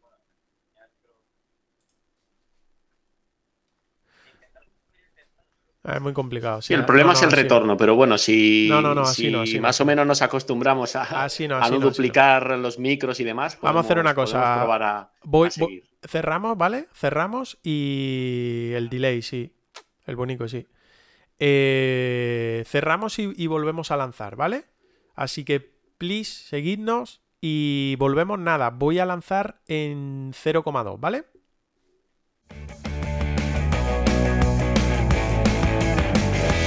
Escúchanos en iVoox y Spotify. Síguenos en redes sociales. GRPC Ciclismo de Granada. En Instagram, Twitter y Facebook.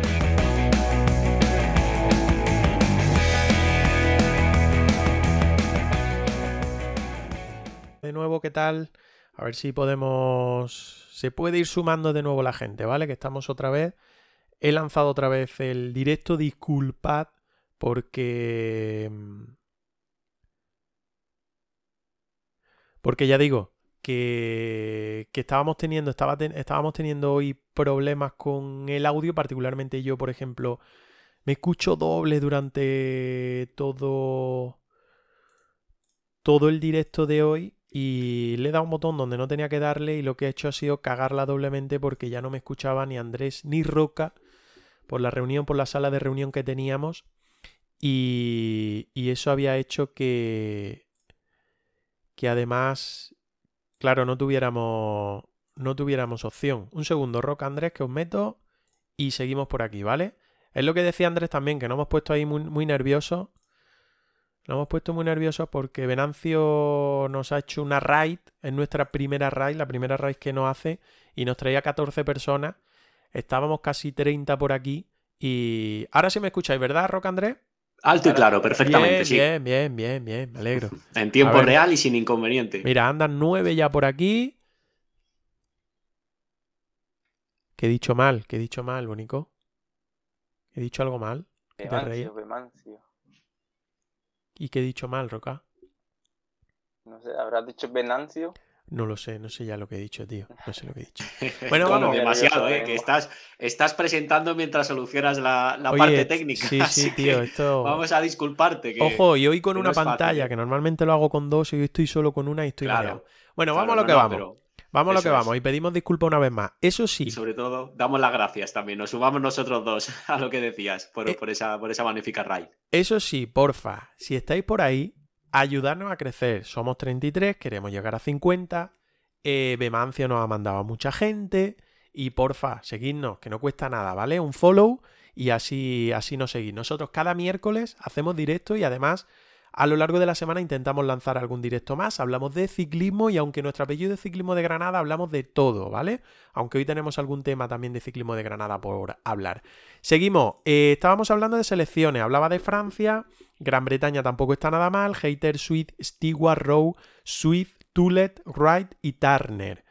Eh, Italia, bueno, algo flojito. Rota, Batistela, Valerini, eh, Baglioli, Betiol, Trentin, Affini, Sobrero. ¿Qué más hay por ahí? Hombre, Países Bajos, Van der Poel, Molema, Puls, Mas, Van der Hall, Eikor y Van Barley. ¿Qué opciones le veis a Países Bajos? Eh, optan a todo, eh, pero hay que tener en cuenta que es Países Bajos. O sea, eso ya lo dice todo. Si no tienen 100.000 caídas, si no le ataca una barraca, una gaviota, si no se acaba el mundo en el exactamente en el exacto momento en el que, no sé, Van der Poel vaya a cruzar la meta, cualquier cosa, pueden ganar, pueden notar a todo, pero visto lo visto hasta ahora, que no tengan mala suerte, que hayan cubierto ya toda en el día de hoy y que vaya bien, porque la verdad que ver a Van der Poel de arcoiris sería muy bonito, ¿eh? Pero ¿lo Hombre. veis, ¿lo veis al mismo nivel de Van Aert, Pogachar Esa es, la, esa es la gran duda, porque es verdad que, que Van der Poel ha ido creciendo en, esta, en este mes de septiembre, ha ido demostrando que, que su forma ha mejorado respecto a, a, cómo quedó en el, en el Tour, donde evidentemente eh, tocó fondo o, o, fue su peor pico de la, de la temporada, no, no se encontraba bien.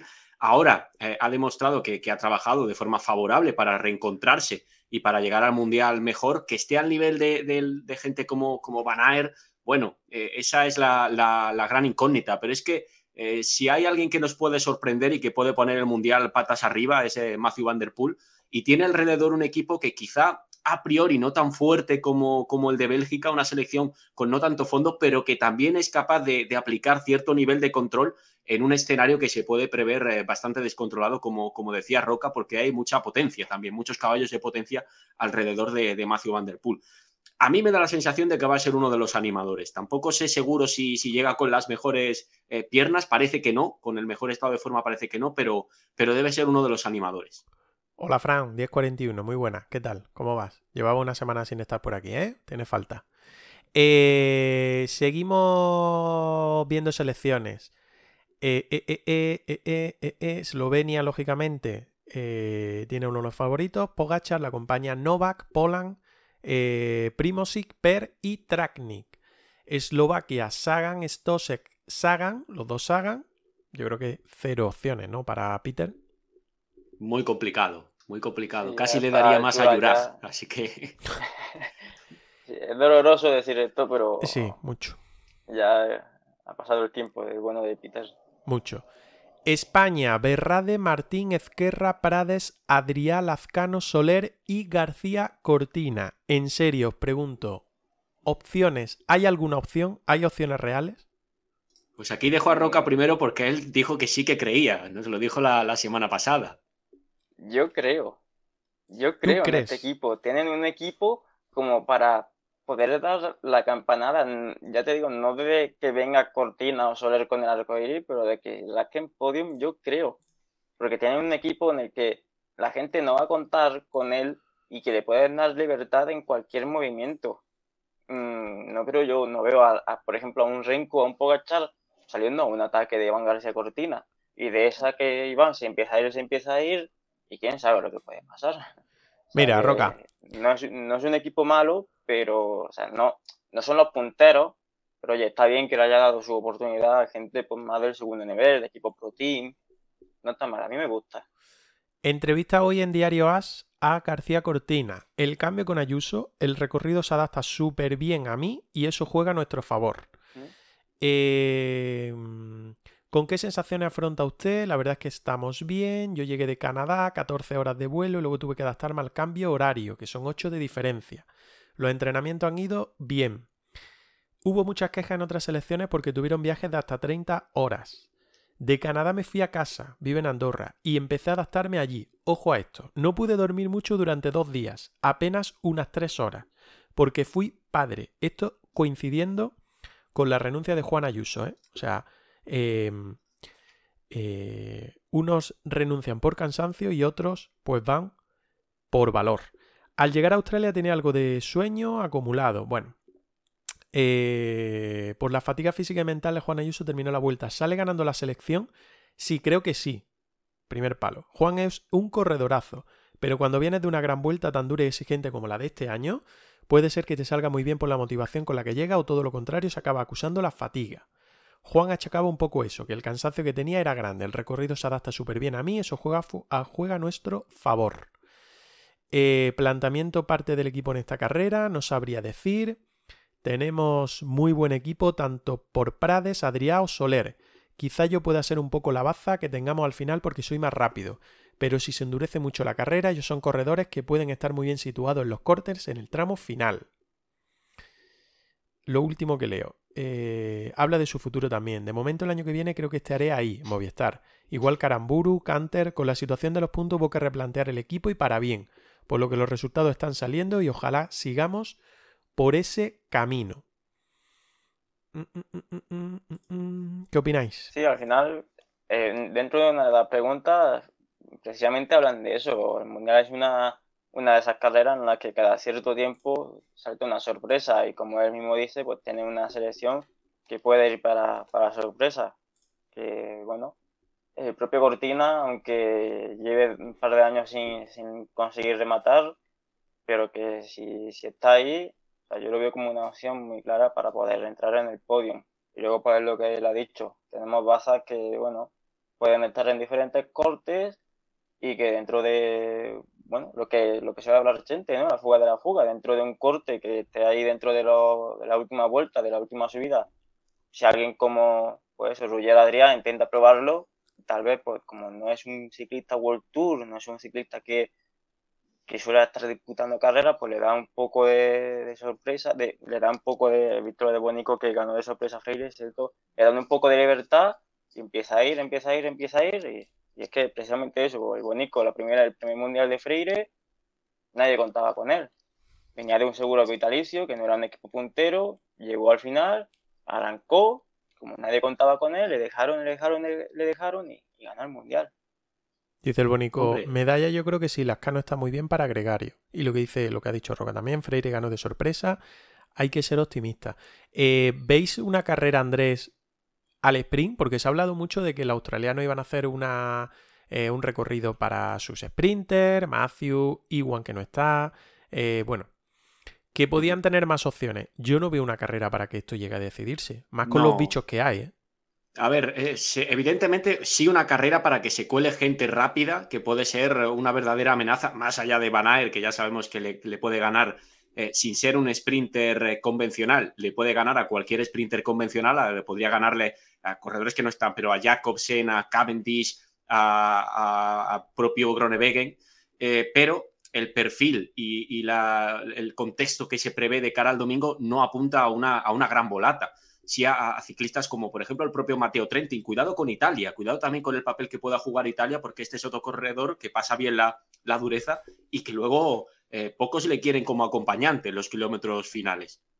Así que ese, ese, sí que puede ser, o esa sí que puede ser una resolución bastante posible, un grupito en el que se cuele gente amenazante de cara, de cara a, la, a la línea de meta por su punta de velocidad. Respecto a España, por apuntar muy, muy brevemente lo que, lo que analizabais, ya lo comentamos un poco la semana pasada, el tema de la selección del equipo. Yo echo de menos a, dos corredores como son Aramburu y, Gonzalo Serrano en esta, en esta selección. Creo que también podrían aportar cosas en este recorrido y, dar eh, más bagaje al, bloque. Pero ojo, que nos venga bien, que nos beneficie eso de ir de, tapados y, que el factor sorpresa juega a favor de España. Ojalá que sí. Ya hay alguna cuenta por ahí en Twitter soñando e incluso vistiendo de arco iris eh, a través de edición fotográfica a Iván García Cortina no fallan. La cuenta random esta de, de Twitter no, no fallan. Hay, hay hasta el que piensa en Miguel Landa campeón del mundo, así que pues toda soñar, soñar es gratis. Yo si tuviera que poner en un primer escalón a, favorito, viendo el perfil. Eso justo iba a preguntar, vuestro, favorito para vestirse arcoíris. Yo tendría mucho ojo, sobre todo en Van Aert, Girmay y Van Der Poel. Yo, para mí, son los tres claros favoritos para, para este mundial. Y realmente después de lo que demostró en el, en el Giro, Girmay, mucho, mucho ojo con él. Lo que pasa es que últimamente no está teniendo, no está teniendo mucha suerte desde que volvió a la competición después del Giro, ha tenido caídas y un poco, pues está. No parece que, que se encuentre del todo bien, pero yo diría mi favorito diría Vanderpool. Yo, para mí, el favorito, Vanderpool. ¿Andrés? Pues eh, yo voy a ser eh, bastante convencional y voy a decir Good Van pero es que creo que es una, bestia que, se puede adaptar a prácticamente todo lo que pase en carrera. Y, además eh, confío en que la selección belga llegue más coordinada, que el factor Ebenepool juegue, juegue a favor de, de Manaer y que el ciclista más completo del mundo se acabe vistiendo el, el arco iris. De todas formas, ese es mi, favorito estándar. Hay otro corredor por ahí que a mí me, fascina, que es Magnus Sheffield, el estadounidense. No lo pongo como, como super favorito, no lo pongo como primer favorito, lo he hecho con Van pero eh, creo que puede ser un corredor también a tener en cuenta. Quizá también porque hablabais de este mundial raro, ¿no? En el que pueden pasar cosas diferentes y él corre para una selección, la estadounidense, que no va a ser la más marcada, porque no es el, equipo más potente. Y eso a un, ciclista de, de ataques eh, a distancia, un ciclista que, se puede, que puede abrir, abrir gas y hacer daño, le puede, le puede ir bien, le puede beneficiar. Algo así como outsider. Sí, sí, sí, sí, Esa es la palabra, eso es. yo, Creo, yo creo que va a ser, o está siendo un mundial tan raro, por cierto, el Bonico dice que Irmay sería muy bonito, pues la verdad es que sí. Eh, creo que está siendo un mundial tan raro, tan raro, tan raro, que va a ganar un outsider. O sea, eh, va a haber mucho control, yo es lo que creo, que va a haber mucho control y que, y que va a ganar alguien que no, que no lo esperamos. Oye, eh, ¿nosotros vamos a hacer algo para el Mundial o no? Porque estoy viendo que muchos otros canales eh, lo van a hacer y tal. Yo no me pienso levantar a las 2 de la mañana, eso ya os lo digo. Pero si lo veis bien y si la gente en el chat nos apoya, yo una horita, horita y media sí haría, ¿eh? O sea, Hombre, los kilómetros finales ya son más tarde, ¿no? Los kilómetros finales ya son más tarde, ya, ya sí se pueden acompañar de un café, de un desayuno. ¿Qué dice Roca? Yo, lo, veo difícil. Es que realmente aquí la habitación está pegando con la de casa y que lo que dijo Andrea, a esa hora mm. los vecinos, la familia se puede, se puede mosquear. Eso sí es verdad, lo de la distribución de las casas, eso no sale en el directo, pero si yo os enseñara la distribución de la mía, entenderíais por qué es complicado que me pueda conectar a esas horas. Bueno, bueno. Tampoco lo íbamos, o sea, no íbamos a narrar, íbamos a ir hablando de cómo va la carrera, o sea, como estamos hablando ahora. No sé. Es cuestión de estudiarlo. A ver, las grandes emociones. Eh, eso, hombre, claro. Emociones a esa hora yo creo que complicado, ¿eh? Porque si va sobre las 9, 9 menos cuarto si la emoción hay un ataque, yo que sé, ponte a las 8 menos cuarto de la mañana, tampoco íbamos a gritarlo mucho. Es un poco más al estilo. si, si, veo a Cortina lanzada por el oro, yo no respondo de mis Al estilo Carlos y Andrés en las etapas del Tour Llanas cuando quedan 160 kilómetros, ¿no? Pues un poco hablando más de castillos, no sé si hay muchos en Australia, no, no, creo. Vegetación exótica y todo eso. Bueno, podemos comentar si ataca una urraca, pues qué tipo también, de Eso es, eso es. Entonces, esperemos que no, esperemos que no. A ver, la gente que anda por el chat, que eh, hay gente viendo el directo, por suerte, a ver qué nos van diciendo, a ver si, si nos animan un poquito, si nos animan a, no sé, si esto va a acabar sobre las 9, hoy he visto que la crono por equipo ha acabado justo a las 9 de la mañana. Ponte que, vale, acaba a las 9 menos 10, 9, una horita y media antes, se puede hacer algo antes, no sé. Lo vamos a pensar. Yo os voy a intentar convencer, pero a ver si en el chat también os intentan convencer, que os veo poco, poco receptivo. Bueno, eso lo podemos mandar, lo pedimos a una aplicación de esta y te lo llevan a casa directamente. No vamos a hacer publicidad porque no nos pagan nada, pero pero podemos podemos también hacerlo, lo podemos pedir. Pero las animamos a que nos paguen, ¿eh? Para la sí, bueno, ojalá, ojalá, pero no creo. No creo que cuele, Andrés, no creo que cuele. Oye, que tengo ahí puesto, venga, en el chat nos vais diciendo, a ver si una horita, horita y media, a ver si animáis a Roca y a Andrés para que me acompañen. Yo por mí sí, aunque aquí en casa también me puedan amenazar, pero yo por mí sí. Una horita sí que echaría. Oye, que tengo puesto el perfil de la prueba femenina. Eh, no vamos a hacer un repaso como de la masculina, 164,3 kilómetros, mismo recorrido, lo único que en lugar de 12 dan 6 vueltas. 2.433 eh, metros de desnivel y los 165 prácticamente kilómetros de, distancia. Teniendo en cuenta lo de Van Bleuten de hoy, que no se sabe si va a correr o no el sábado, eh, vuestra favorita. Fíjate, aquí eh, el factor Van Bleuten es fundamental. Si ella llega bien, yo no tengo ninguna duda de que es la gran favorita, porque si está a un nivel tan superior al resto, eh, lo ha demostrado en, las tres grandes, eh, hablo de, bueno, las, equivalentes a las grandes, hablo de, del Tour de Francia, primera edición, del Giro femenino, de la, de la Baila Vuelta, eh, lo ha demostrado también en, siempre en las grandes clásicas de los últimos años, que para mí no, no habría ninguna duda. Pero en caso de no, de no estar ella, tampoco creo que el Mundial, que el arco iris, vaya a salir de Países Bajos. Eh, por, el super equipo que llevan y una corredora como, como Marian Bosch, si, si pasa la cota, mm, que ese es, el punto clave donde se le puede también hacer daño, eh, va a ser difícil de, batir en los, en los, kilómetros finales o en la aproximación definitiva a la, a la meta, en los metros finales, mejor dicho. Yo para la prueba del sábado, la prueba femenina, como favorita voy a decir Cecil Utrublovi que también casó etapas en, el Tour, es una ciclista que sube bien, que tiene su puntito de velocidad y yo la veo, la veo en buena forma y, yo creo que puede hacerlo muy bien. Tampoco, y, ya por, añadir solo un, elemento más, hemos mencionado la selección italiana entre, entre el bloque masculino, el bloque femenino que llevan también es impresionante. Longo Borghini es una ciclista que en el mano a mano en la velocidad punta difícilmente te va a ganar, pero sí que puede abrir hueco a distancia. Y más allá de Italia, bueno, aparte que tienen a la, vigente campeona, Elisa Bálsamo, más allá de Italia, las locales, las australianas, con Grace Brown, otra corredora que lo mencionábamos cuando hablábamos de la crono, eh, te, puede, te puede hacer mucho, mucho daño, abrir hueco, eh, sorprenderte y luego es difícil de cazar. Es también su forma, de, su forma ambiciosa de correr habitual y, veremos si no la aplica también en este recorrido del, Campeonato del Mundo. Eh, nos preguntaba el Bonico por el chat, si hay mucho control por las selecciones favoritas, imagino que habla de la masculina, si salta un caza etapas, ¿por quién apostaríais? Pues yo lo he dicho antes, creo que el equipo de, por ejemplo, Christoph, es un nombre que se está hablando. También de Matthews se estaba hablando. Eh, yo apostaría por un danés, uno de los del equipo danés, que puede ser de segunda fila. Y suelto un nombre que es el de Hater. Creo que puede ser un ciclista que puede dar la sorpresa porque lo viene haciendo muy bien las dos últimas temporadas y creo que puede ser uno de los favoritos de segunda línea para un típico corte que, pueda llegar a meta o incluso una fuga de la fuga, como decía Andrés o Roca, no sé quién lo decía antes, Roca creo. Eh, puede ser un nombre, un nombre a tener en cuenta.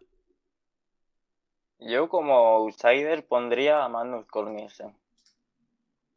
Así como, como que hace etapas con alguien que, se le pueda dar un poco más de libertad. Si empiezo yo a mirar a ti, tú a mirarme a mí, que salte por el corner y se vaya.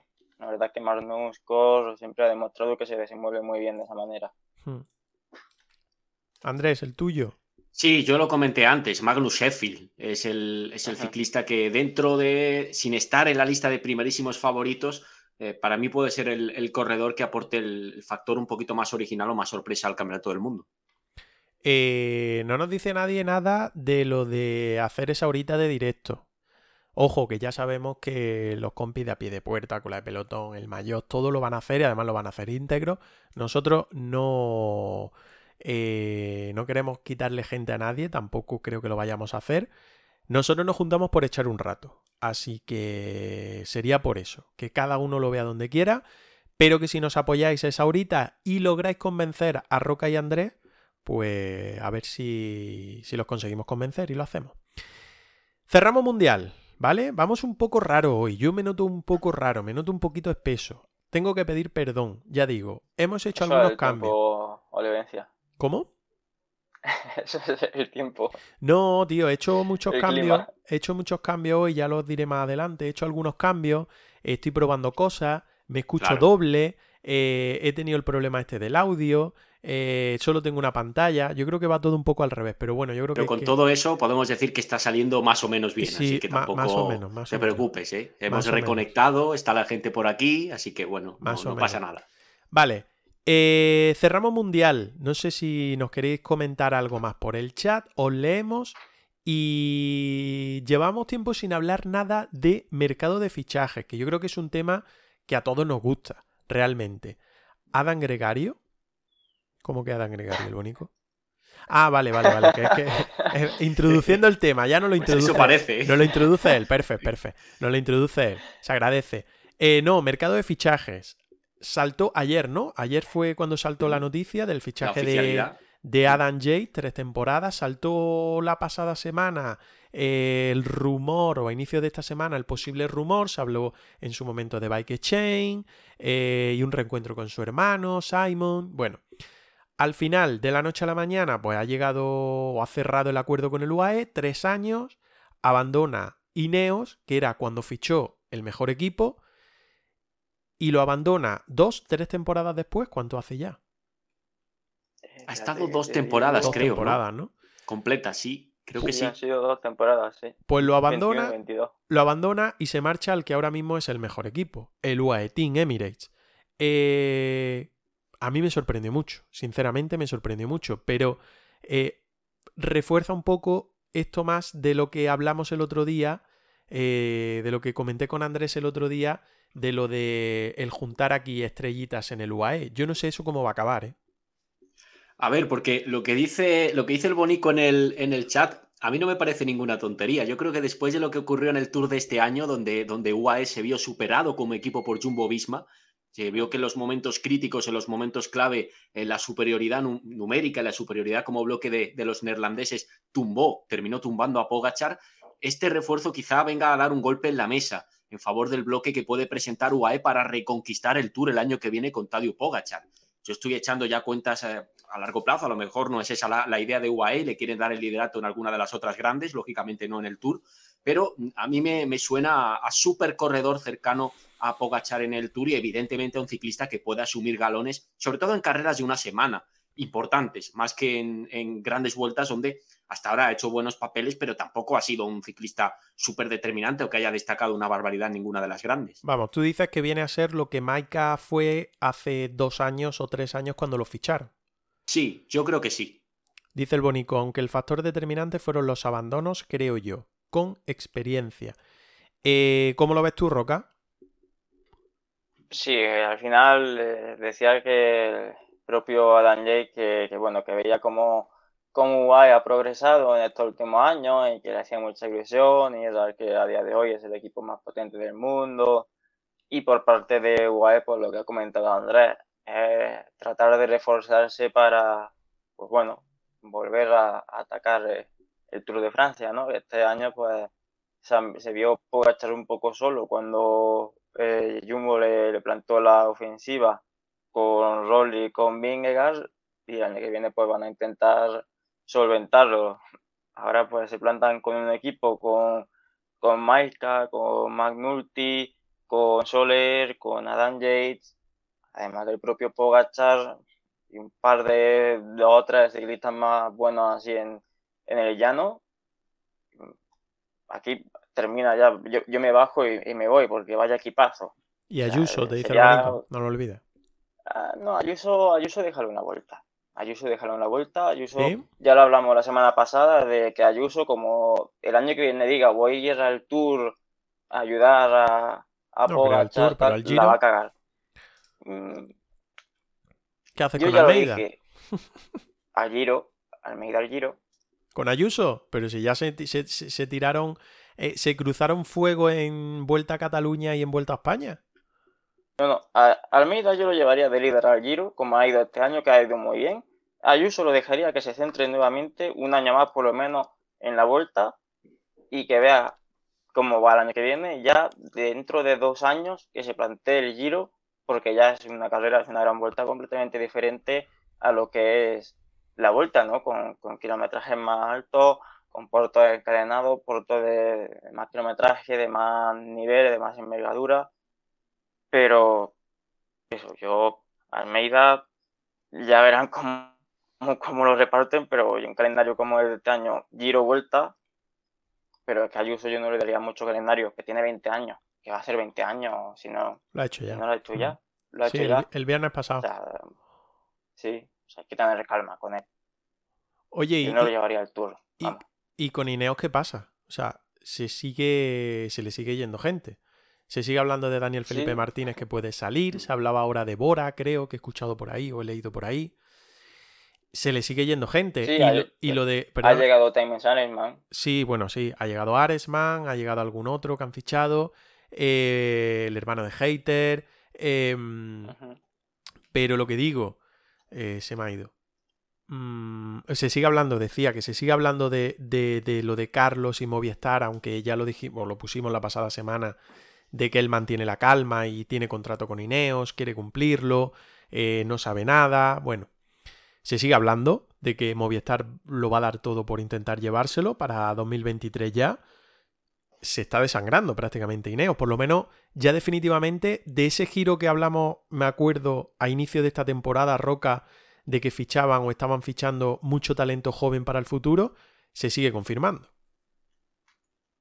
Sí, de hecho, fíjate, me acabo de dar cuenta, que no lo tenía en mente, que uno de los fichajes también para 2023 es el chaval que ganó ayer mismo la Crono sí, sí, Junior sí. de juveniles, Joshua Tarling. Mm. Y es que realmente, joder, si mira el equipo, de, del 2023 tiene 18 ciclistas por debajo de 27 años, una cantidad de ciclistas jóvenes. sobre todo Turner, 21, 23 años, de Pitcock, 21 a 23, 23, sí. Irisman, que viene ahora, fichan para la próxima temporada 22, Dupla 21, Carlito 21, Leo Hater 21 años también. Yo creo que y Ineo lo que ha hecho ha sido, vale, hemos dominado el Tour durante, que han sido? ¿Siete años? ¿Seis, siete, ocho años? Sí. Cuatro, cuatro Sí, entre Froome, Claro. Thomas y Bernal son Wiggins, seis Thomas, años. Ah, bueno, sí. y, y Wiggins siete, siete, siete, sí.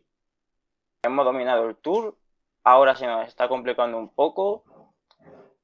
Ha llegado Jumbo, ha llegado UAE, bueno, vamos a tomárnoslo con un poco de calma, vamos a tratar de reestructurar la plantilla, vamos a traer gente que nos dé triunfo en otras carreras que hasta ahora prácticamente ni siquiera habíamos mirado, como ha sido este año eh, Paris-Roubaix, y vamos a ir cambiando, ir, ir rejuveneciendo un poco nuestra plantilla, que es claramente lo que están haciendo. Porque todos los fichajes yo que estoy viendo de, de Ineos son de cara muy a- al futuro. Leo Hater, Times Aresman, Carlos Rodríguez, Tomás Pico, que eh, de hecho son chavales que sí que mira hacia el futuro con ellos, pero que están dando resultados desde primera hora. Mm. Porque ya ves Planck no ha tardado mucho en dar victorias, eh, Sheffield tampoco, Aresman no va a tardar mucho. Yo creo que decir como que se estén desangrando, no, yo creo que todos estos movimientos lo están haciendo con mucha cabeza. Es, eh, fíjate, lo que, lo que sí que es evidente es que Ineos con, con estos movimientos, a mí, yo coincido con Roca, yo creo que están, están jugando de forma inteligente y que los próximos años van a recibir el fruto de la estrategia actual. Pero con estos movimientos claramente están liberando masa salarial, porque estos chavales jóvenes todavía, esto que se usa mucho en el fútbol, ¿no? Todavía estos chavales no tienen los contratos de gente como Porte, de gente como, como Daniel Felipe Como Martínez Yates, si el termina saliendo, Yates, como. Yates, Mm. exacto. Eh, así que eh, fíjate, le leía a Cronoescalada, que no sé si lo decía más en broma que, que en serio, pero le leía a Cronoescalada que a ver si, si se están guardando algún bombazo tipo Primo Roglic para, para antes de, de finalizar el mercado de fichajes. Roglic es un corredor con contrato. En ha hablado Visma mucho de eso, ¿no? 2025.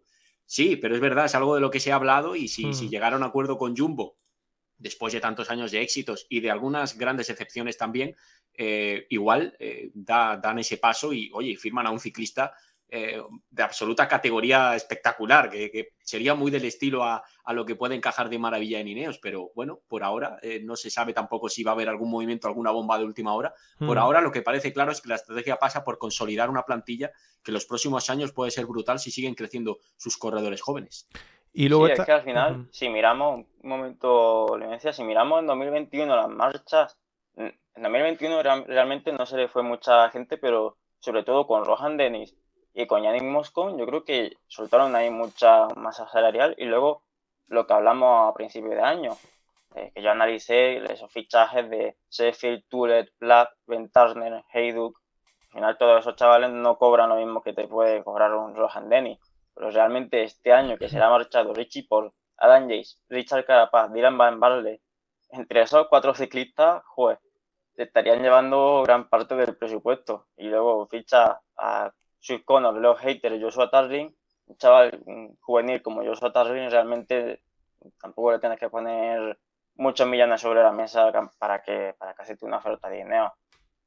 Un poco más de- del mínimo y el chaval ya está encantado de ir al equipo. O sea que de esa manera sí que lo que dice Andrés es muy, muy cierto y eso pues te permite, pues eso, todavía podemos estar atentos que, ojo, que no venga algún bombazo, ¿eh? Puede ser, puede ser.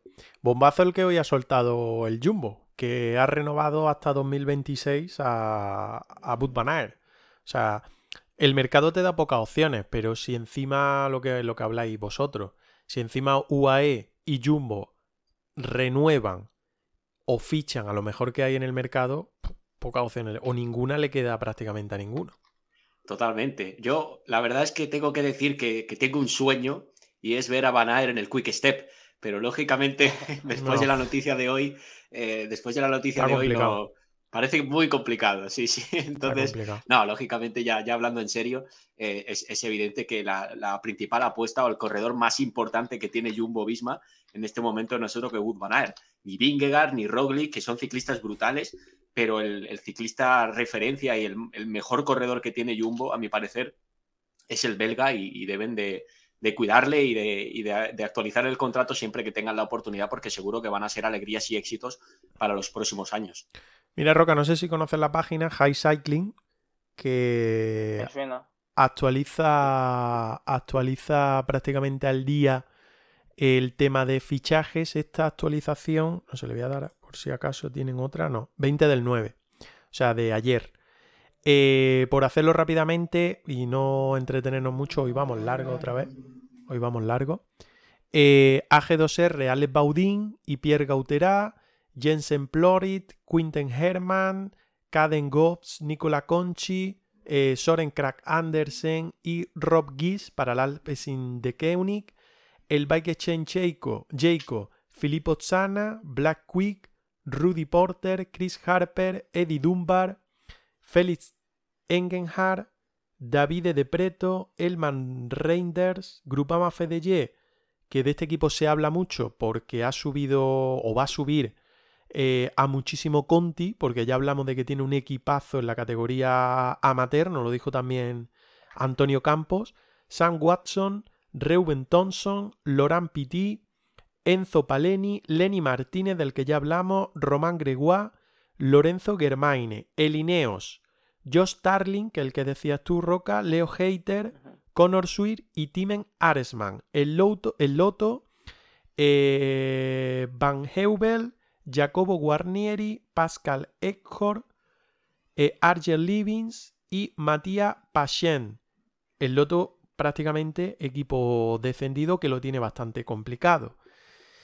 el Intermarché Guanti también ha confirmado bastante. Israel, el Soudal Quick Step, Casper Pedersen, Tim Merlier, Jan Hirt y Simone Rakani.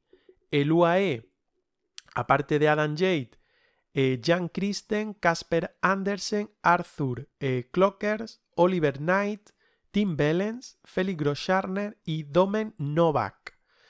Education Fair, Jefferson Alexander Cepeda, Andrea Piccolo, Richard Carapaz, Andrei Amador. Trek Gafredo, del que poco se habla o prácticamente nada, Tibonis y Matías Basek, del Gazprom. Y luego, bueno, pues están los Pro Conti, aunque hay también algún World Tour por aquí. Eh, Bahrain Victorious, Bora, Jumbo Visma, Caja Rural, Eolo, Ken Pharma, Cofidis, Burgos BH del que vamos a hablar ahora por un granadino. Eh, el que no ve aquí en Movistar, ¿no? ¿O me lo he saltado? No tiene fichaje. No tiene fichaje, por lo tanto no sale, ¿no? Aquí realmente lo que sí que vaya un poco dentro de los pro teams es que, sobre todo en los españoles, mete como fichaje a los que están eh, de taller. Porque en hmm. Caja Rural, Andoni López de Abechuco, Joseba López y Babestón no están confirmados para la próxima temporada. Pasa lo mismo que, que en Burgos, que, que, ponen a José Marí y no está confirmado como fichaje. De hecho, en la noticia que me ha pasado tú hoy, Olivencia, hmm. no sale como que lo vayan a fichar. Hmm. Por lo tanto, bueno. Mira, dice el Bonico, yo creo que no mueven ficha por los equipos ya que no hay opciones, ya que UAE y Jumbo Visma los tienen todos, a no ser que peguen un petardazo como Ebenepool o Almeida, sí, es, lo que prácticamente hemos, hemos comentado.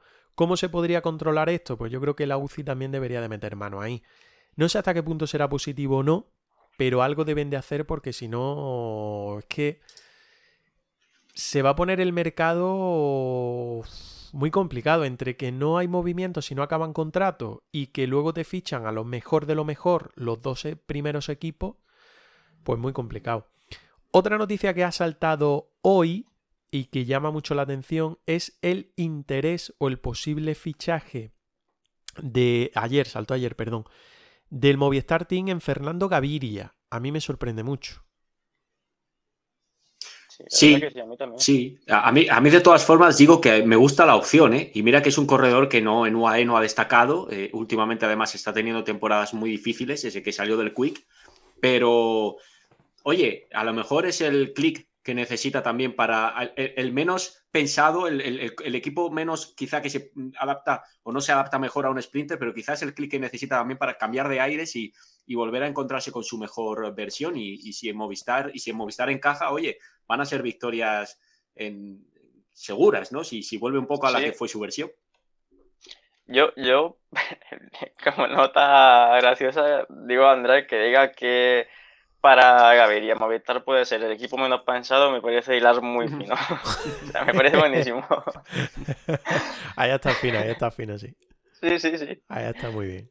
No, pero oye, es verdad, y, al final tiene, tiene gente como Canter, como, como Jacobs, como el propio, mm, ahora no recuerdo, me, sale el, nombre de su hermana, Norsgaard, el hermano de, la corredora también de Movistar, que, pueden hacer un trabajo más o menos eh, más o menos importante junto a un sprinter, ¿no? Entonces no son un bloque para, para trabajar la velocidad. El Movistar no es un equipo de velocistas ni nunca ha sido su filosofía, pero igual no les igual les conviene cambiar un poquito el chip y tener más opciones en carreras donde habitualmente no destacan.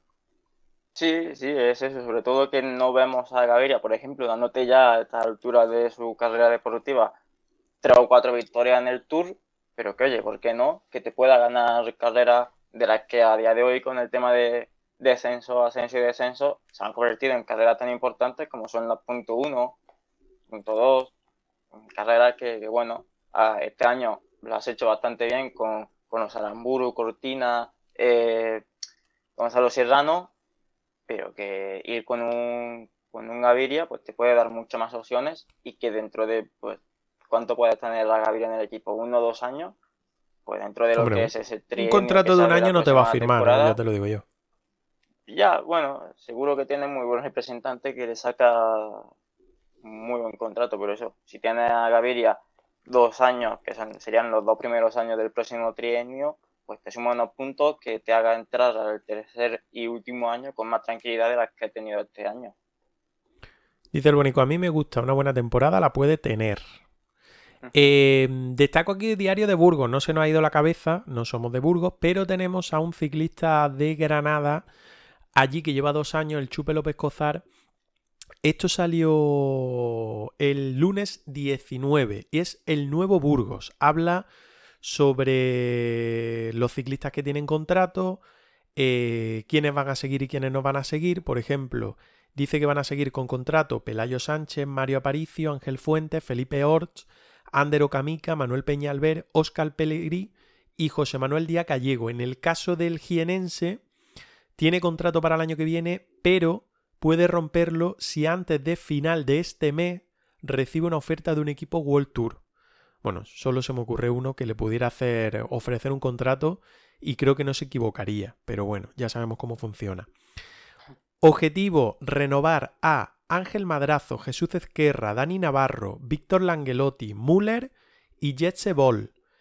Y las bajas seguras, y aquí viene la mala noticia, al menos que dice Diario de Burgos, repito, eh, el Estonio Raim, Alex Molenar, Adrián Moreno y el Chupe Cortázar pone aquí, que lógicamente es un error, y es el Chupe López Cozar.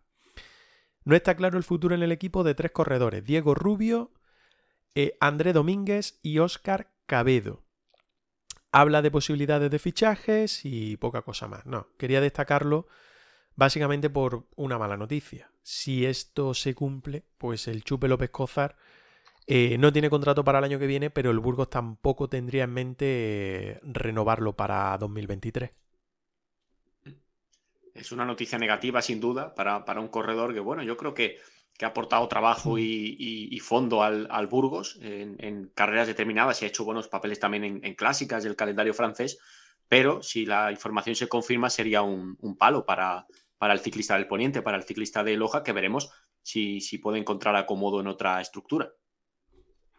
Sí, además, desgraciadamente, que se suceden las malas noticias para el ciclismo profesional granadino, que hace poco fue el anuncio ya definitivo de la retirada de Álvaro Cuadros, y si ahora también Burgos decide no renovar el contrato de, del Chupe, eh, se ve bastante complicado que pueda conseguir acomodo en otro equipo por lo que no se descarta que tenga también que colgar la bici y, eso irá a mi hermano cada vez más, eh, pues eso, el campo profesional en Granada, que hace un par de años tenía tan buena pinta también con, con Gabri Reguero por ahí, que también lo ha tenido que dejar este año y cada vez vamos a menos. Sí, bueno, el Chupe ya tuvo que bajar. Eh, antes mm. de fichar por el Burgos tuvo que bajar un año, estuvo en el Manuela Fundación, corrió nada prácticamente, unos nacionales. Una carrera. Tuvo la oportunidad de ir a Burgos, ha estado dos temporadas y lo que tú dices, de cara a 2023 hay que recordar que solo con contrato de los granadinos está Carlos Rodríguez, con Ineos, que entra en su último año de contrato y que en el caso de Chupe y de Ropero no tienen contrato para 2023 y a ver, eh, a ver qué, qué se encuentra en ese aspecto para la próxima temporada. La verdad es que, bueno, pues desde aquí, pues desearle la máxima de la fortuna, lógicamente, y que encuentren acomodo para la, para la, nueva, la nueva temporada. Precisamente hablando de competiciones, la pasada semana dejábamos en acción eh, o disputándose el Tour de Luxemburgo, el Chupe López Cózar acabó en la posición 53 a 9 minutos y 17 segundos. Eh, Ropero en, eh, en, Sabatini era, ¿no? Sí. En Sabatini, que se disputó el jueves, no pudo acabar la prueba, solo acabaron en una victoria de Daniel Felipe Martínez, acabaron 46 ciclistas. Ganó Daniel Felipe Martínez, se impuso a Aikin y a, a, y a Guillaume Martin. Y ya habíamos visto cómo eh, había acabado el 25 en, en Giro de la Toscana el miércoles, el mismo día que habíamos grabado y que estuvo por aquí por el chat acompañándonos también el bueno de, de Ropero. Eh, ¿Qué más tenemos por ahí? ¿Qué más tenemos por ahí? Porque hemos repasado mundiales, yo sigo escuchándome doble, estoy hasta mareado. Eh, hemos repasado mundiales, hemos hecho previa de mundiales, hemos hecho nuestras apuestas, hemos tenido un raid, el primero que nos hacen, se lo agradecemos de nuevo a Bemancio. Em, hemos tenido seguidores nuevos, hemos subido a 33. Eh, ¿Qué más? ¿Qué más? ¿Qué más? Eh, hemos dicho que Ropero, cuando lleguemos a, a esos 50 seguidores, nos va o vamos a sortear entre la gente que estemos aquí en Twitch, que nos siga, que nos, dado nos haya dado a follow, vamos a sortear un pack de productos de ciclismo. Mira Roca cómo está ya que, tenga de, temporadas anteriores. Ojo, todo ropa y cosas nuevas, prácticamente, prácticamente no, sin estrenar.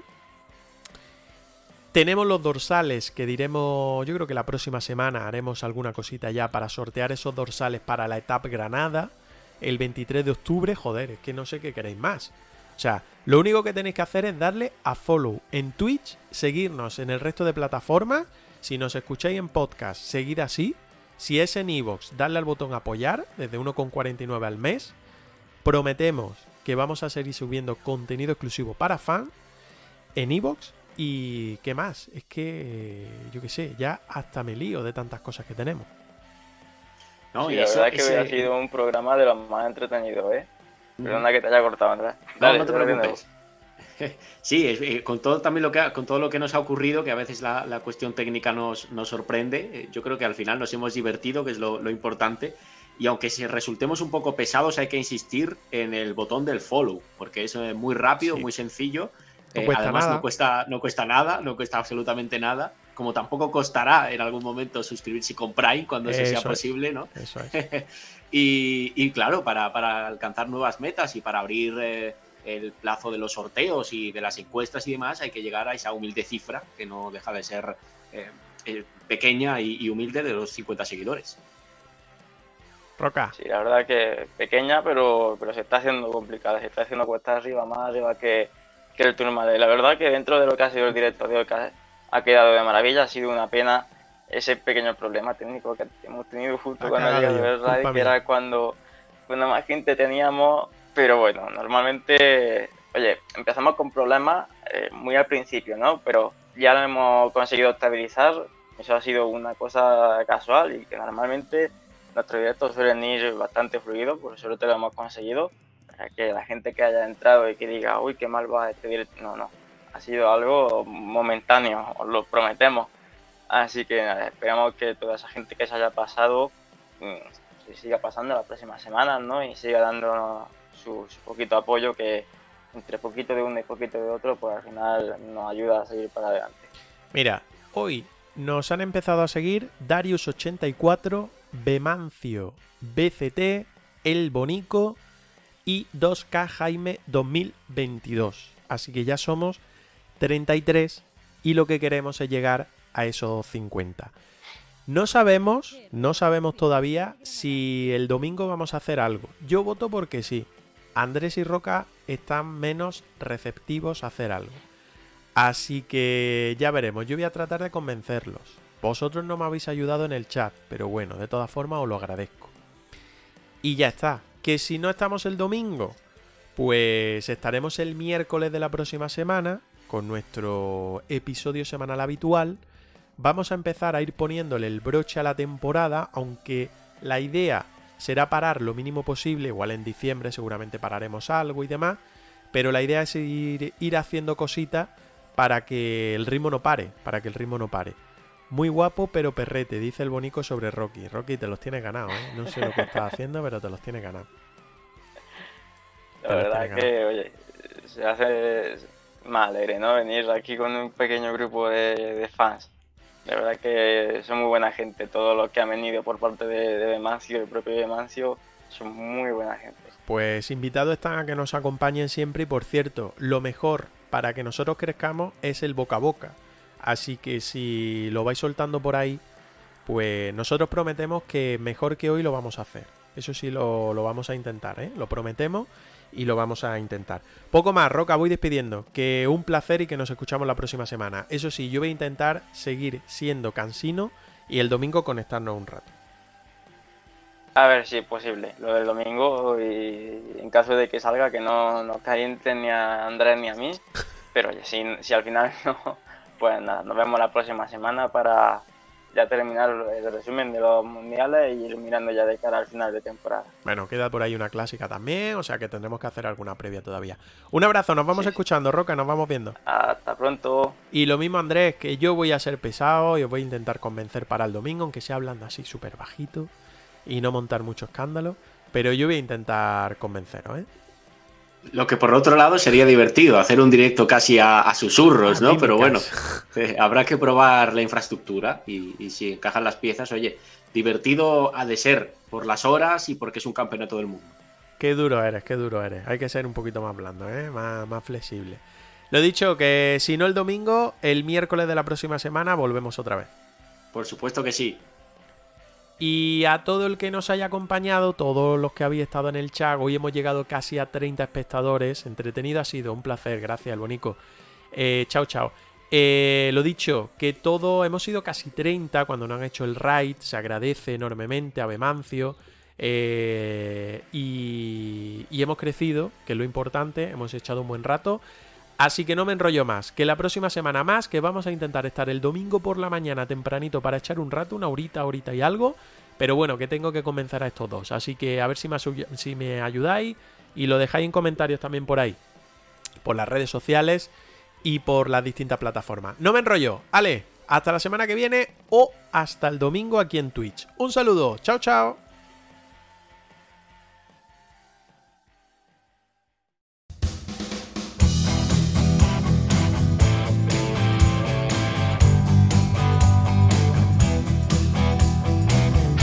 Estás escuchando el podcast de GRPC, Ciclismo de Granada.